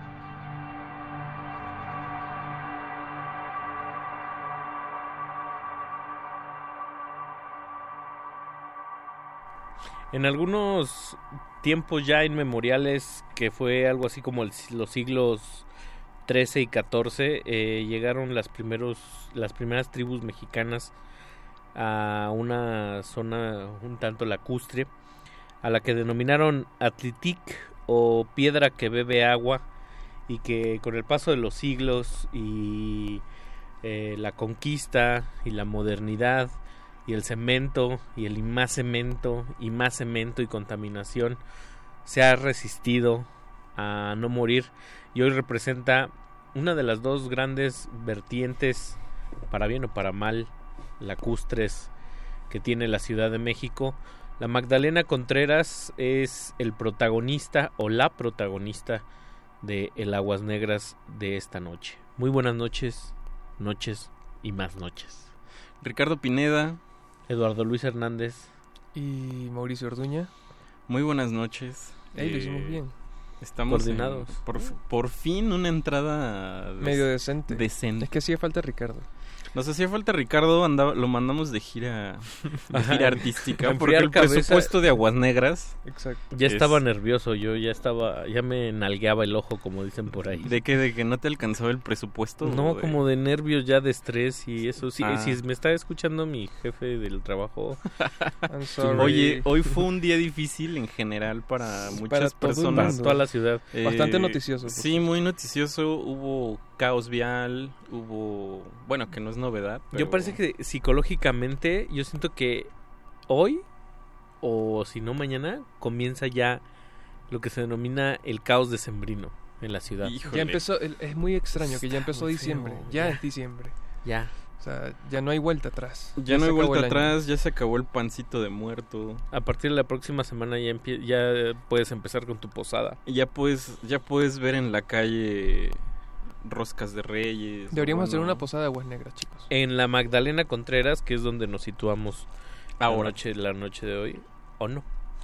Pues sí. Oye, y sabes que creo que digamos de las arterias lacustres de de nuestra ciudad es como o sea, según yo, o sea, yo la tengo como en mi cabeza como una de las que sí de plano atraviesa casi toda la ciudad, ¿no? Pues desemboca en Río Churubusco Magdalena Contreras, Ajá, ¿no? o sea, ahí se junta con Río Miscuac y con Río Churubusco justo, pero se avienta así el recorrido San Ángel. O sea, hay mucha y también hay muchos personajes ilustres alrededor de del río Magdalena como como el querido José María Velasco, A el mí me- paisajista. me- ok.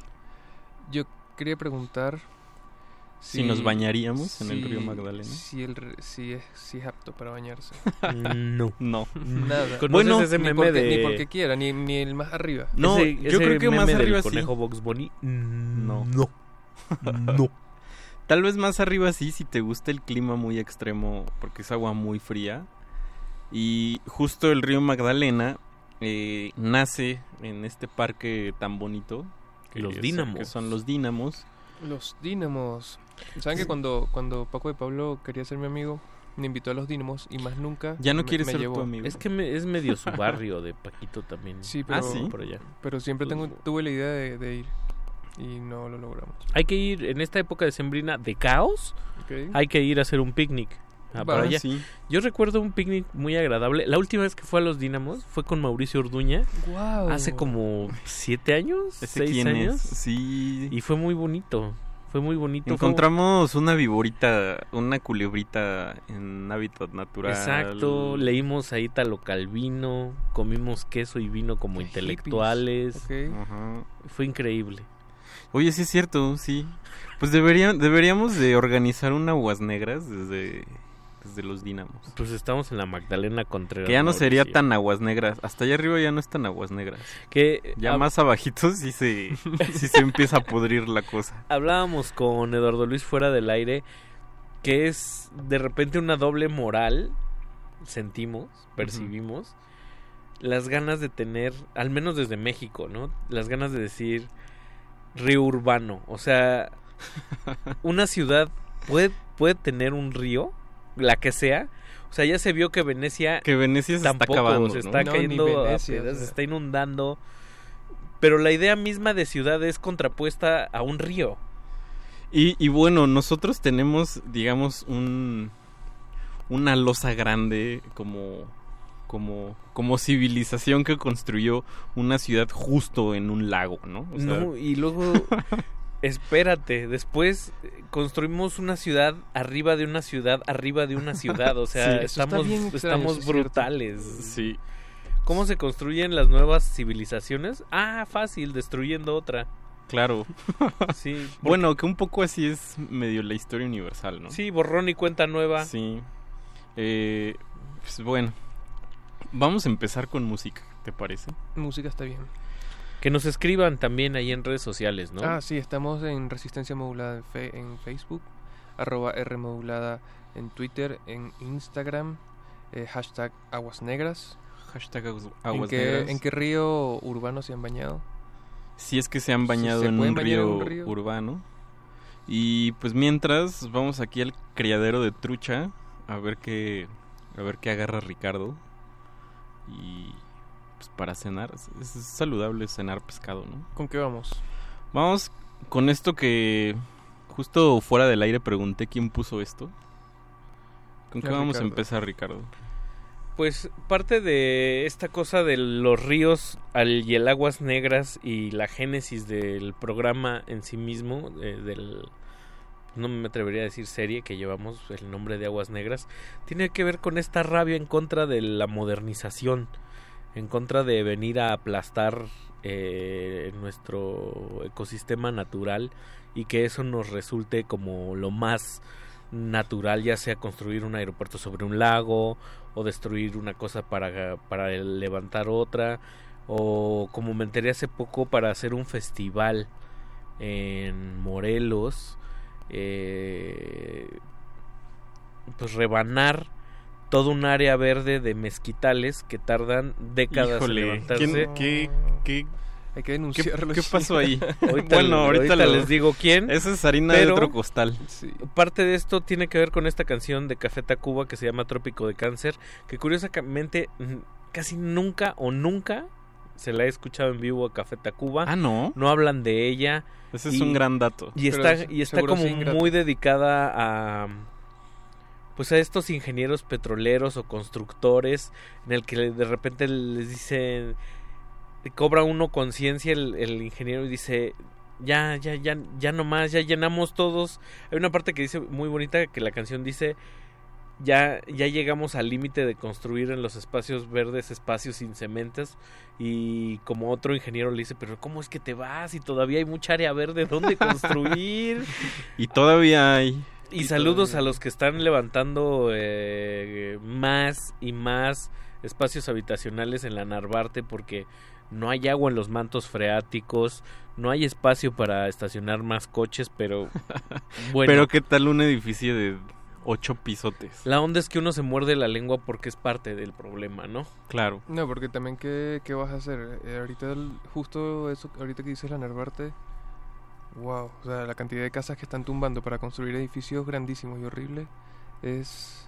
Chiquitos. Grandísimos y horribles. Grandísimos Me, gusta tu compromiso Marico, con la arquitectura. Es tal cual, grandísimos y horribles. Sí. Porque ni siquiera hay algo estéticamente bonito. Caro pero espantoso. Caro y, Ah, espan- caro y espantoso. Vamos Eso sí, muy funcional. Música que me moleste. Vámonos. Chao.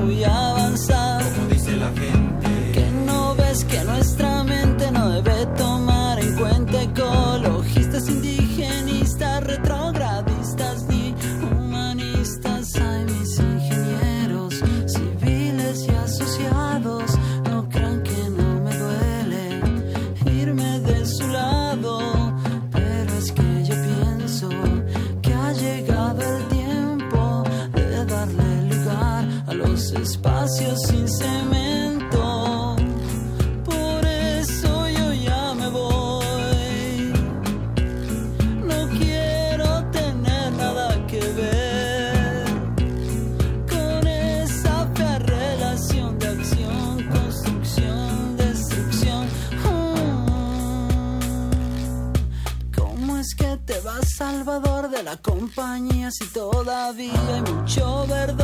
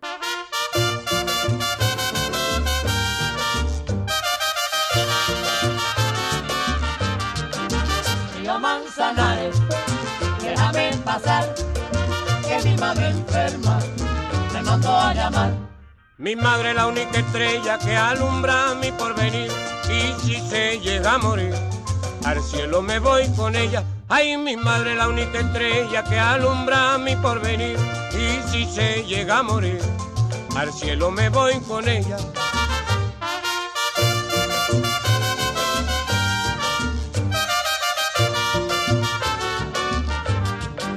Río Manzanares, déjame pasar, mi enferma me mandó a llamar. Oh, cumana, quien te viera ahí por tus calles, pasar ahí a San Francisco fuera, por noche de madrugada. Oh, cumana, quien te viera ahí por tus calles, pasar ahí a San Francisco fuera, por noche de madrugada.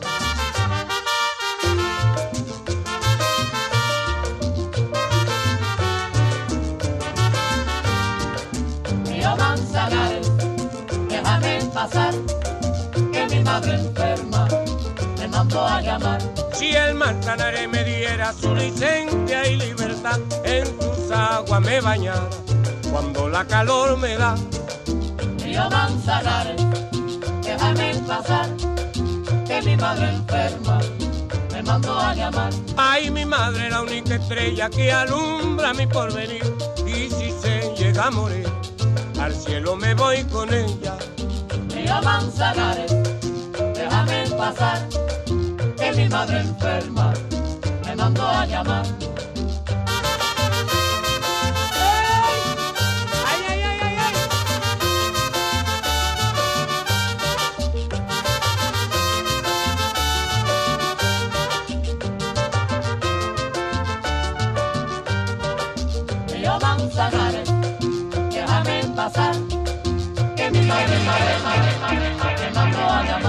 Oh, cumana, quien te viera ahí por tu calle, pasar ahí a San Francisco, pues, por noche de madrugada.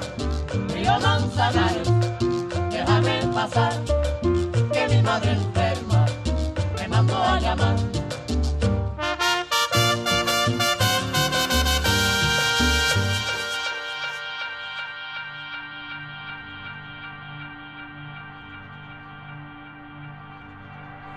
Regresamos a Aguas Negras, aquí en Resistencia Modulada. Estamos en Radio UNAM, por si se les olvidó, 96.1. Eh, También nos pueden nos pueden escuchar vía web web en resistenciamodulada.com y en www.radio.unam.mx. y pues ahí están. Ahí están nuestras redes. ¿Tenemos redes? ¿Nos han escrito? Tenemos redes, claro redes. que tenemos redes y está como siempre El adivinen querido. ¿Quién? El queridísimo. El, No. el compañerísimo. Hay que invitarlo. Me da más aprensión y cariño más que nunca Pablo Extinto. ¿Saben por qué? Porque desapareció Ike Tecuani. No, ay, sí es cierto. años sin saber. Oye, también te acuerdas que cuando teníamos un el extinto programa también había esta chica, ¿cómo se llamaba? Este, que también nos Angélica Plancarte. Que nos escribía mucho y Angélica ahora Plancarte. ¿Dónde Sí, estará eso. Angélica Plancarte? Yo No sé, deberíamos yo, deberíamos de activar una alerta Amber de Angélica radiofónico Plancarte, de Angélica Plancarte. Aunque parezca que no, escucha, interactúa. Solo es una cosa muy extraña. O sea, es que Solo ya no nos habla. no nos, no nos habla en Twitter cuando estamos ahí, pero de día es muy, muy activa y manda, manda saluditos, pero Bueno. así como, como digamos que de, forma de forma más personal Ok. y humana. Ok. Bien. Digamos dejó el- de, dejó de el mensaje es claro, pues. dejó de ser radio escucha y se convirtió en una amiga. Ah, muy bien. Como ese comercial que decía, se fueron como amigos y regresaron siendo hermanos. Seguros Monterrey. Algo así sucede cuando uno va a una localidad como la Magdalena Contreras, porque además tienen que saber que es como en la historia de México ha sido tan clave. Fueron las primeras fábricas, estuvieron ahí. Sí, claro. por la ejemplo. industria textil. Sí, eh, se come muy rico ahí. Ah, claro, ahí es también la famosa esta sopa de que te gusta tanto a ti que a mí no me ¿Cuál? no me parece Es tan de la médula. sopa de médula. Sopa de médula. Médula, de médula espinal. de- Ok. Sí, bueno, yo yo te la recomendaría Lalo Luis, pero No.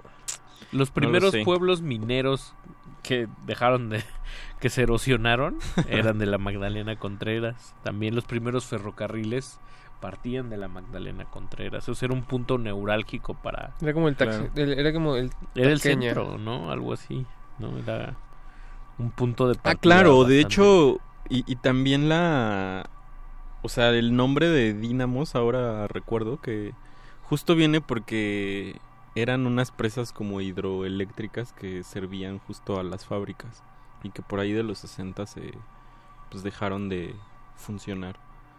También hay toda la Magdalena Contreras, si uno va por algunos de sus barrios, encuentra murales. O sea, esa es otra característica. ¿no? Pasea y encuentra murales que cuentan la historia ferroviaria de... Ah, de- digamos de- que es de un pueblo ferrocarrilero. De allá, de allá, por allá habrán dado el, el- este señor, nuestro querido viejito loco de León Chávez Texeiro, quién sabe, ¿no? Él Es- era, él era del sindicato de ferrocarrileros. Suena que seguro sí. O también, también es como estas colonias bastante contrastadas, ¿no? O sea, Magdalena Contreras tiene una zona ahí medio fresa pegada al desierto de los leones. Tiene una zona como de pueblo. Ajá, también, y también tiene esta zona de caminos súper intrincados, muy verticales, que pues es así casi un, un laberinto, mano. Y de verdad uno cuando va a la Magdalena Contreras es como... O sea, a mí me pasa mucho también cuando voy a... No sé, cuando voy hacia el oriente de la ciudad o a Nesa, no sé, como que digo, chale, sí, de verdad hay muchísima gente en, en la ciudad. Todavía te das cuenta. Me, me- o sea, pero yo, o, sea, de ti lo comprendo, Lalo Luis, pero, o sea, yo llevo toda mi vida viviendo aquí y me sigue sorprendiendo la cantidad de Pues- espacio ocupado. Puede ser estresante esa idea, ¿no? Como es una ciudad que no acaba y no acaba y no acaba. No. Y cuando estás en transporte público o en auto, puede que lo dimensiones mejor. Pero recuerdo que el año pasado, el saxofonista de La Redada, no recuerdo ahora su nombre, se me va, lo, lo voy a investigar, e- es extranjero, empezó a hacer estos recorridos que tocaban todo, o sea, recorrió todo el distrito, la circunferencia del distrito federal a pie. Ah, qué bonito. Y desarrolló una app Ajá. y durante varios meses empezó a hacer recorridos gratuitos. No de recorrer todo el DF, pero de repente decía vamos a recorrer lo que era el barrio principal del Tlatoani y tal, ¿no? Entonces como demarcaciones a partir de los planos históricos de México y de repente se, se convirtió en una persona que recurría mucho a la Magdalena Contreras también, pues por su relevancia histórica y a mí me asombró mucho cómo una persona extranjera con esa visión de repente tenía un reconocimiento mucho mayor y una pasión Claro. mucho más férrea por México que los propios mexicanos, ¿no? Y sobre Los todo una experiencia ahí de, o sea, de una conciencia de, de distancia y de dimensiones físicas. Sí, digamos, ¿no? a mí me, me- me inquieta un poco que 30 millones de personas son, en algún momento fue como el, el total de la población venezolana, ahora mismo debe ser un poco más. Eh, pero 30 millones de personas son aproximadamente las que viven acá, entonces es como... Estaría bueno hacer la cuenta de cuánto espacio ocupan 30 millones de personas. O sea, como ver en el mapita, justo como lo que decía Ricardo en la canción, cuántas, cuántos cachitos verdes eh, nos faltan por ocupar. ¿No? Igual... O sea, Milpalta yo creo que es una de las delegaciones con... No sé si no tan poblada, pero sí está muy poblada, pero todavía hay muchas zonas verdes. Los dinamos, yo sí ya lo dimensiono pequeño, ¿eh? Sí es un lugar chiquito.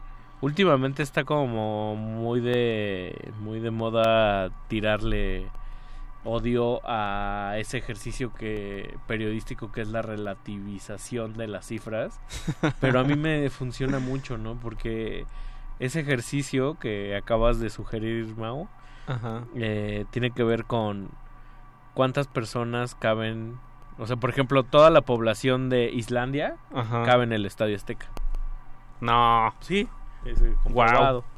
Ok. Eh, a ver, Entonces, pero ahí voy a hacer un... La fe de ratas ahí va a ser que se llama Guillermo Cañedo. Ah, no, ¿verdad? Perdón, es que... Ya sabes, Televisa me educó, Claro, perdón. Miren, tenemos un mensaje en Twitter de Nimai Miquelo. Muchas Oh, gracias por ah, escribir. otro, otro querido. Y nos escribe desde la Magdalena Contreras, dice saludos desde la Magdalena Contreras, los escucho haciendo guardia del Hospital Ángeles. Hablen Ah, mucho, guau. qué chido, sí. Sí. Hablen mucho de este lugar, quiero recorrerlo y le entro a Aguas Negras, edición especial Los Dínamos. ¿Ves? Sí hay que ir. Sí, me gusta mucho cuando la gente eh, tiene como el, el vincu- el vínculo al radio a través del trabajo. Eso está O sea, chido, me sí. parece... A mí me, me parece... Lo han O sea, es como veces. distanciado, pero, o sea, no sé, como Es un entre... ansiolítico Sí, entre distancia sí, sí, y, y cercanía, ¿no? Ah, creo que es... En este libro de Ibarboengoitia hay un, hay un cuentito muy chistoso ¿En qué libro, que Mau? tiene que ver eh, con el radio. En el de Manual Para vi- vivir en la para Ciudad de vivir en México. la Ciudad de México. Sí, búsquenlo, eso es muy divertido. Y... Pero sí, me gusta mucho esa relación. Pienso ahorita Radio-trabajo. que podemos hacer un ejercicio, muchachos. No sé qué les parezca. A ver. Ok. Hacer un picnic de los Dínamos y lanzar la convocatoria abierta a todos nuestros radioescuchas a ver quién llega. Ah. Y llevamos unas viandas y tenemos un día de campo como unas citas ciegas con nuestros radioescuchas. Oye, qué Y bien. nos vemos Unas porque- citas ciegas en los Dínamos Y a además- las 10 de la noche. ¿Pero en cuál? Porque luego dicen que es medio El peligroso primero- si te vas hasta arriba. Sí, Luego el dicen que el cuarto dinamo es el... Creo que van como subiendo su peligrosidad hacia arriba, ¿no? Sí, porque, porque ¿Por ya qué? casi nadie va y están más solos. Ajá. Ok. Pero Sí, casi, nada, casi nadie va significa también que casi nadie va. No, Pues, no, sí, casi nadie llega hasta arriba. Llega hasta arriba, ajá. O sea, es que a pie no llegas, ¿no? Tienes que Pues se supone que sí. No, se supone que sí. Yo, yo a he visto. pie sí, o sea, hay gente que va a hacer ahora el llamado senderismo. este... El- el su- subir la hiking. montaña. Hiking. Yo quiero hacer hiking. ¿Cómo hacemos? Pues, Es un buen sitio ese. Tienes que empezar por cerros pequeños. No, ¿qué te pasa? O sea, yo subí Roraima. Yo les he contado de Roraima. No, no sé qué raro. A mí sí, pero no una recuerdo. Mega montañota en la Gran Sabana, frontera con Brasil. Se me antoja tremendo. Y en serio, es un lugar increíble. Pero en fin, la cosa es que sí, me gusta subir montañas. Y, Ah, bueno, te vamos a llevar a Iztapopo. ¿Ya has ido al parque No. Iztapopo? No. Ah, bueno. Ahí está otra Otro, convocatoria. otro plan, Ajá, otro, plan, de- otra A convocatoria. ver, tenemos posada, tenemos picnic y hiking aguas negras en Iztapopo. Ok, Pero, ¿qué les parece si nos vamos otra vez? con musiquita. Con musiquita. A ver, ¿qué podemos escuchar? Musiconga. Vamos a escuchar a Jim O'Rourke. ¿Quién El- la puso esta? ¿Tú, Ricardo? No, pues sí, claro. Sí, tiene No, tu pues etiqueta. sí. No, pues sí, pues No, cómo pues no. sí. Sabes cómo no. Porque sí, sí, no es etiqueta Lalo Luis. Ya los conozco, ¿eh? Sí. Ya conoces Sí, nuestros ya. Gracias. Dijera a mi abuelita, conozco a mi gente. Que no se vayan a dormir porque es un ambientazo. Ah, yo también traje algo parecido, pero bueno. Y ahorita. tiene que ver un poco con esta idea y esta ironía de tenemos por ahí los ríos, tenemos agua, en Xochimilco hay agua, hay cultivos de agua y la gente, el grueso de la población mexicana se está quedando sin agua, está teniendo problemas de agua potable y esta canción de Jimmy Rourke o esta pieza, esta exploración sonora se llama algo así como como y a pesar del corte de agua o a pesar de las medidas de agua va por ahí. Ok. Esta dedicada con agua. Vámonos. Aguas negras.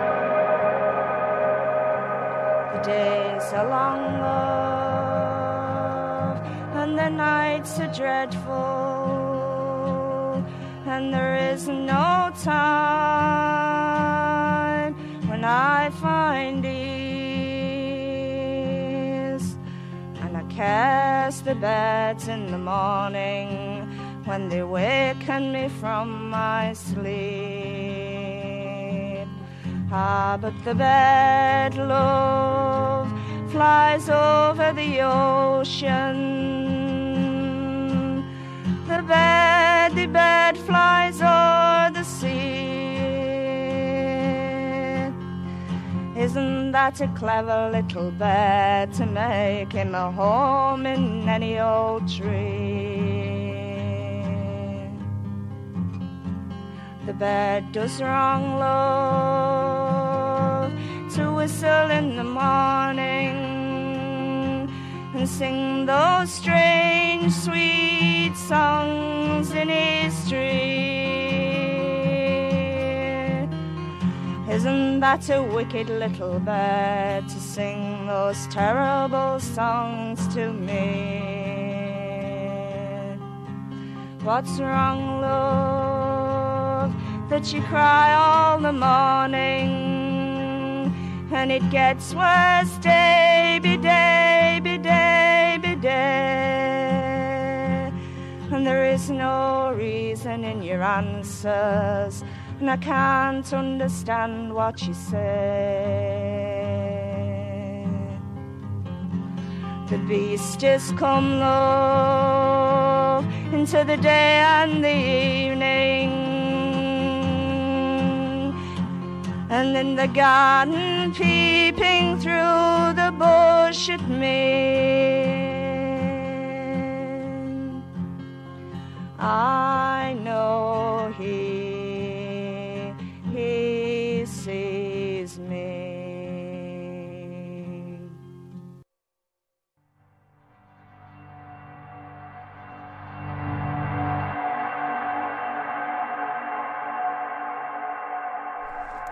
Oriunda de Yorkshire, en Inglaterra, eh, Lal Watterson le cantaba a la naturaleza, al dolor y ha sido una de las voces más hermosas del folk inglés y la, la revivimos, la trajimos de ese, de ese oscuro 1998 en el que dejó de existir para recordar que una de las cosas más bonitas que uno puede percibir en la Magdalena Contreras y en sus zonas donde hay agua es el canto de los pájaros y quien sabe de esos temas ha dado fe también de que hay ciertos cantos que han dejado de existir en los últimos años.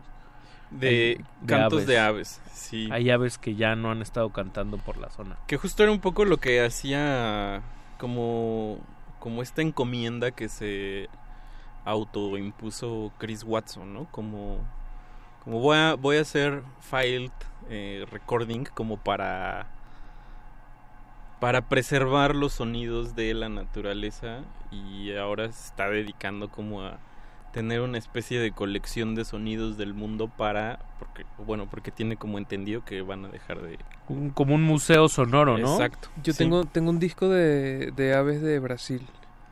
Eh, Ah, eh, chulada. Está buenísimo y quien lo grabó, eh, que ahorita no recuerdo el nombre, tiene muchos discos de ese estilo. Como Ujú. que se iba, no sé, a Amazonas o algo así, a grabar, a grabar aves y, y es un disco como de 40 minutos de solo sonido. muy bonito en verdad. Wow. ¿Y por qué no nos lo has traído? Que... Y miren ahí en Twitter, Alfonso de Alba Arcos dice, mi peluquero, platicador profesional, nació en Coyoacán el año de 1939. Comenta que hace unos 70 años se podía nadar en el riachuelo Ah, de sí, actuales cuentan. aguas negras. Eso, ese que corre a un costado de los viveros. Sus aguas vienen de la Magdalena Contreras. Está ese río, yo lo he visto mm, por ahí cuando empieza ya la zona de empedrado del barrio Ajá, de, de Coyoacán.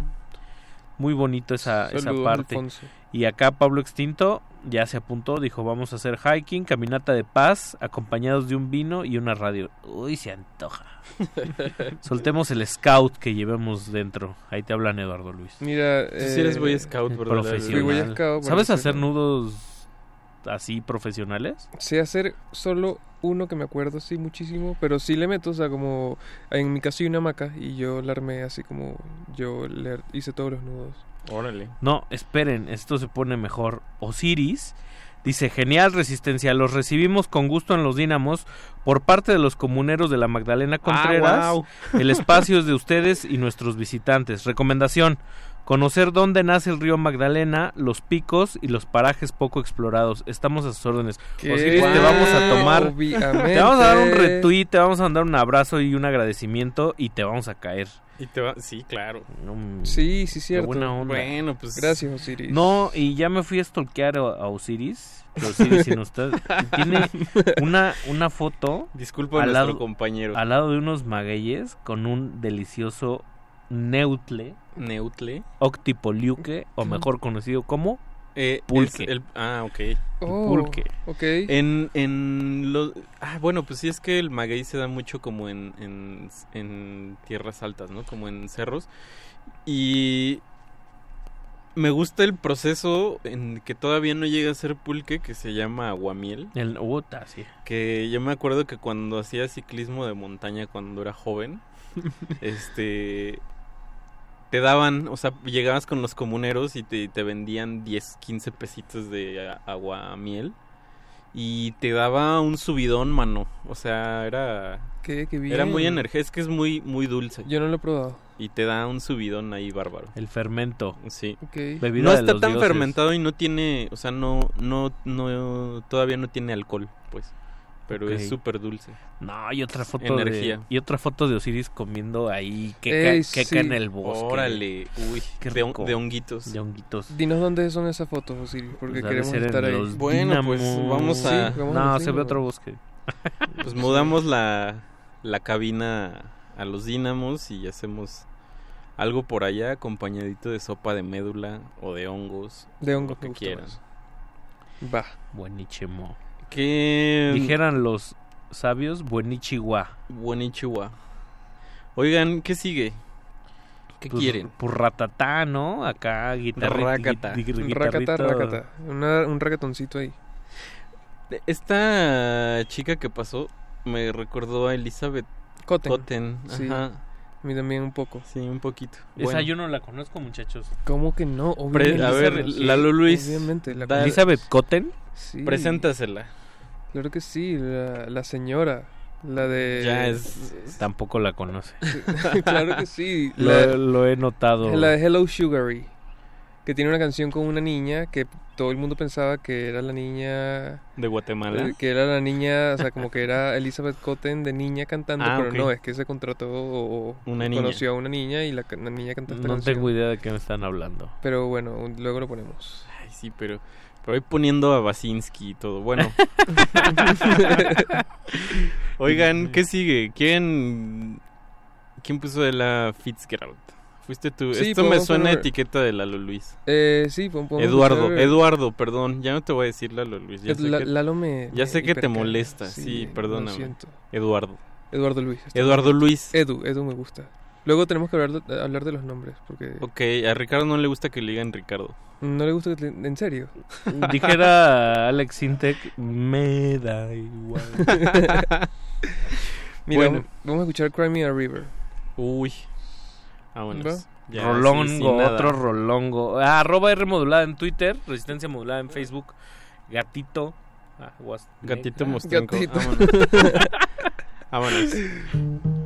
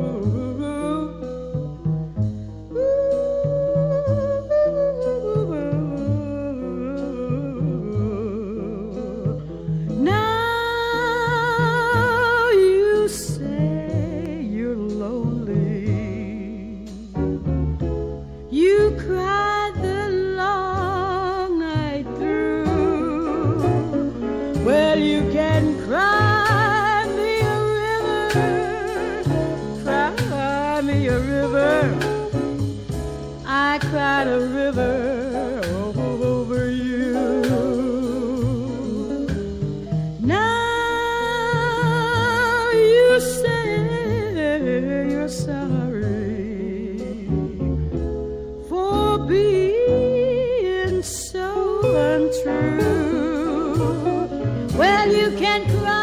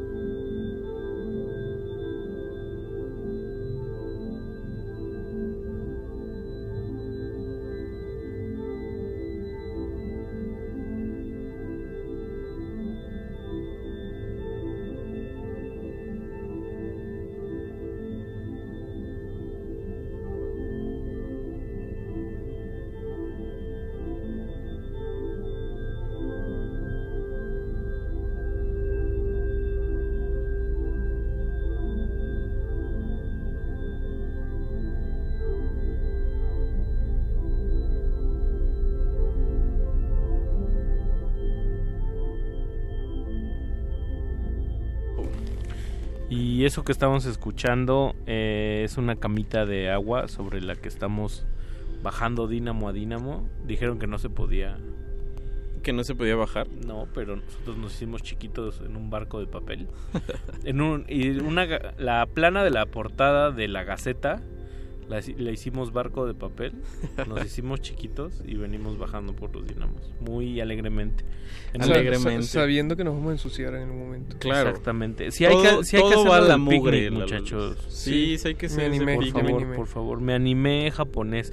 Dice Pablo Extinto que siempre que escucha Cry Me a River se acuerda de la de Maná, te lloré todo un río. Pablo, eres tú un genio.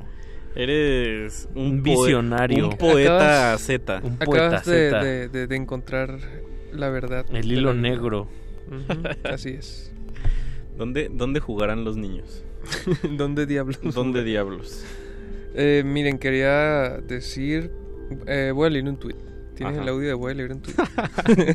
Oye, Eduardo Luis, querido felicidades que fue tu cumpleaños. Ay, gracias, Hace poquito chicos. fue tu Ya pasó, pero gracias. Pero nunca lo habíamos dicho. Y, y bueno, lo pues. estuve, y estuve con ustedes, que fue como lo que más me gustó. Y te cantamos tres tipos de Tres mañanitas. tipos de mañanitas, Eso fue increíble. sí, estuvo- Las del Rey David, que no son, siento que no son nada mexicanas, pero bueno. Son las Es lo- mañanitas. Es lo que cantamos. Son las mañanitas. Sí, Y luego la que ustedes cantaron estuvo muy extraña. La que Está suena, muy chida. La que suena como de. como Porra, de hinchada. como porra de fútbol. Ajá, como de fútbol. Como Ay, qué de- noche tan preciosa. Está hermosa. Sí. Qué bonita. Me es encantó. bonita cuando la cantamos varios. Bueno, en mi cumpleaños que viene, me la podrías cantar. Pero yo solo es súper aburrido, tiene que aprenderse. No, bueno, te, te ponemos. a Mira, aquí en, en- No, en invitas, la, invitas a todos mis amigos y ahí sí. aquí en la mixer ponemos un chorus de efecto y ya las sí, cantamos. fue un momento, sí fue un momento bien extraño porque, porque re- o sea, me di cuenta de que en verdad la, sí la canción es bien larga y, Sí, es y muy las velas larga. están muy cortas y ya. Le cayó cerita al pastel. Tres canciones. Estuvo bueno, pero hey, quería leer el tweet de Valentina Quintero. Dice, la vida se mide por los ríos donde te has bañado. Órale. Está bonito. Está muy bonito. Eh, siempre me gusta pensar en eso porque aparte de que lo dice mucho, es una periodista viajera de Venezuela y esa mujer se ha bañado en casi todos los ríos de Venezuela. Es increíble. Qué ¿Está en el bien. Guaire?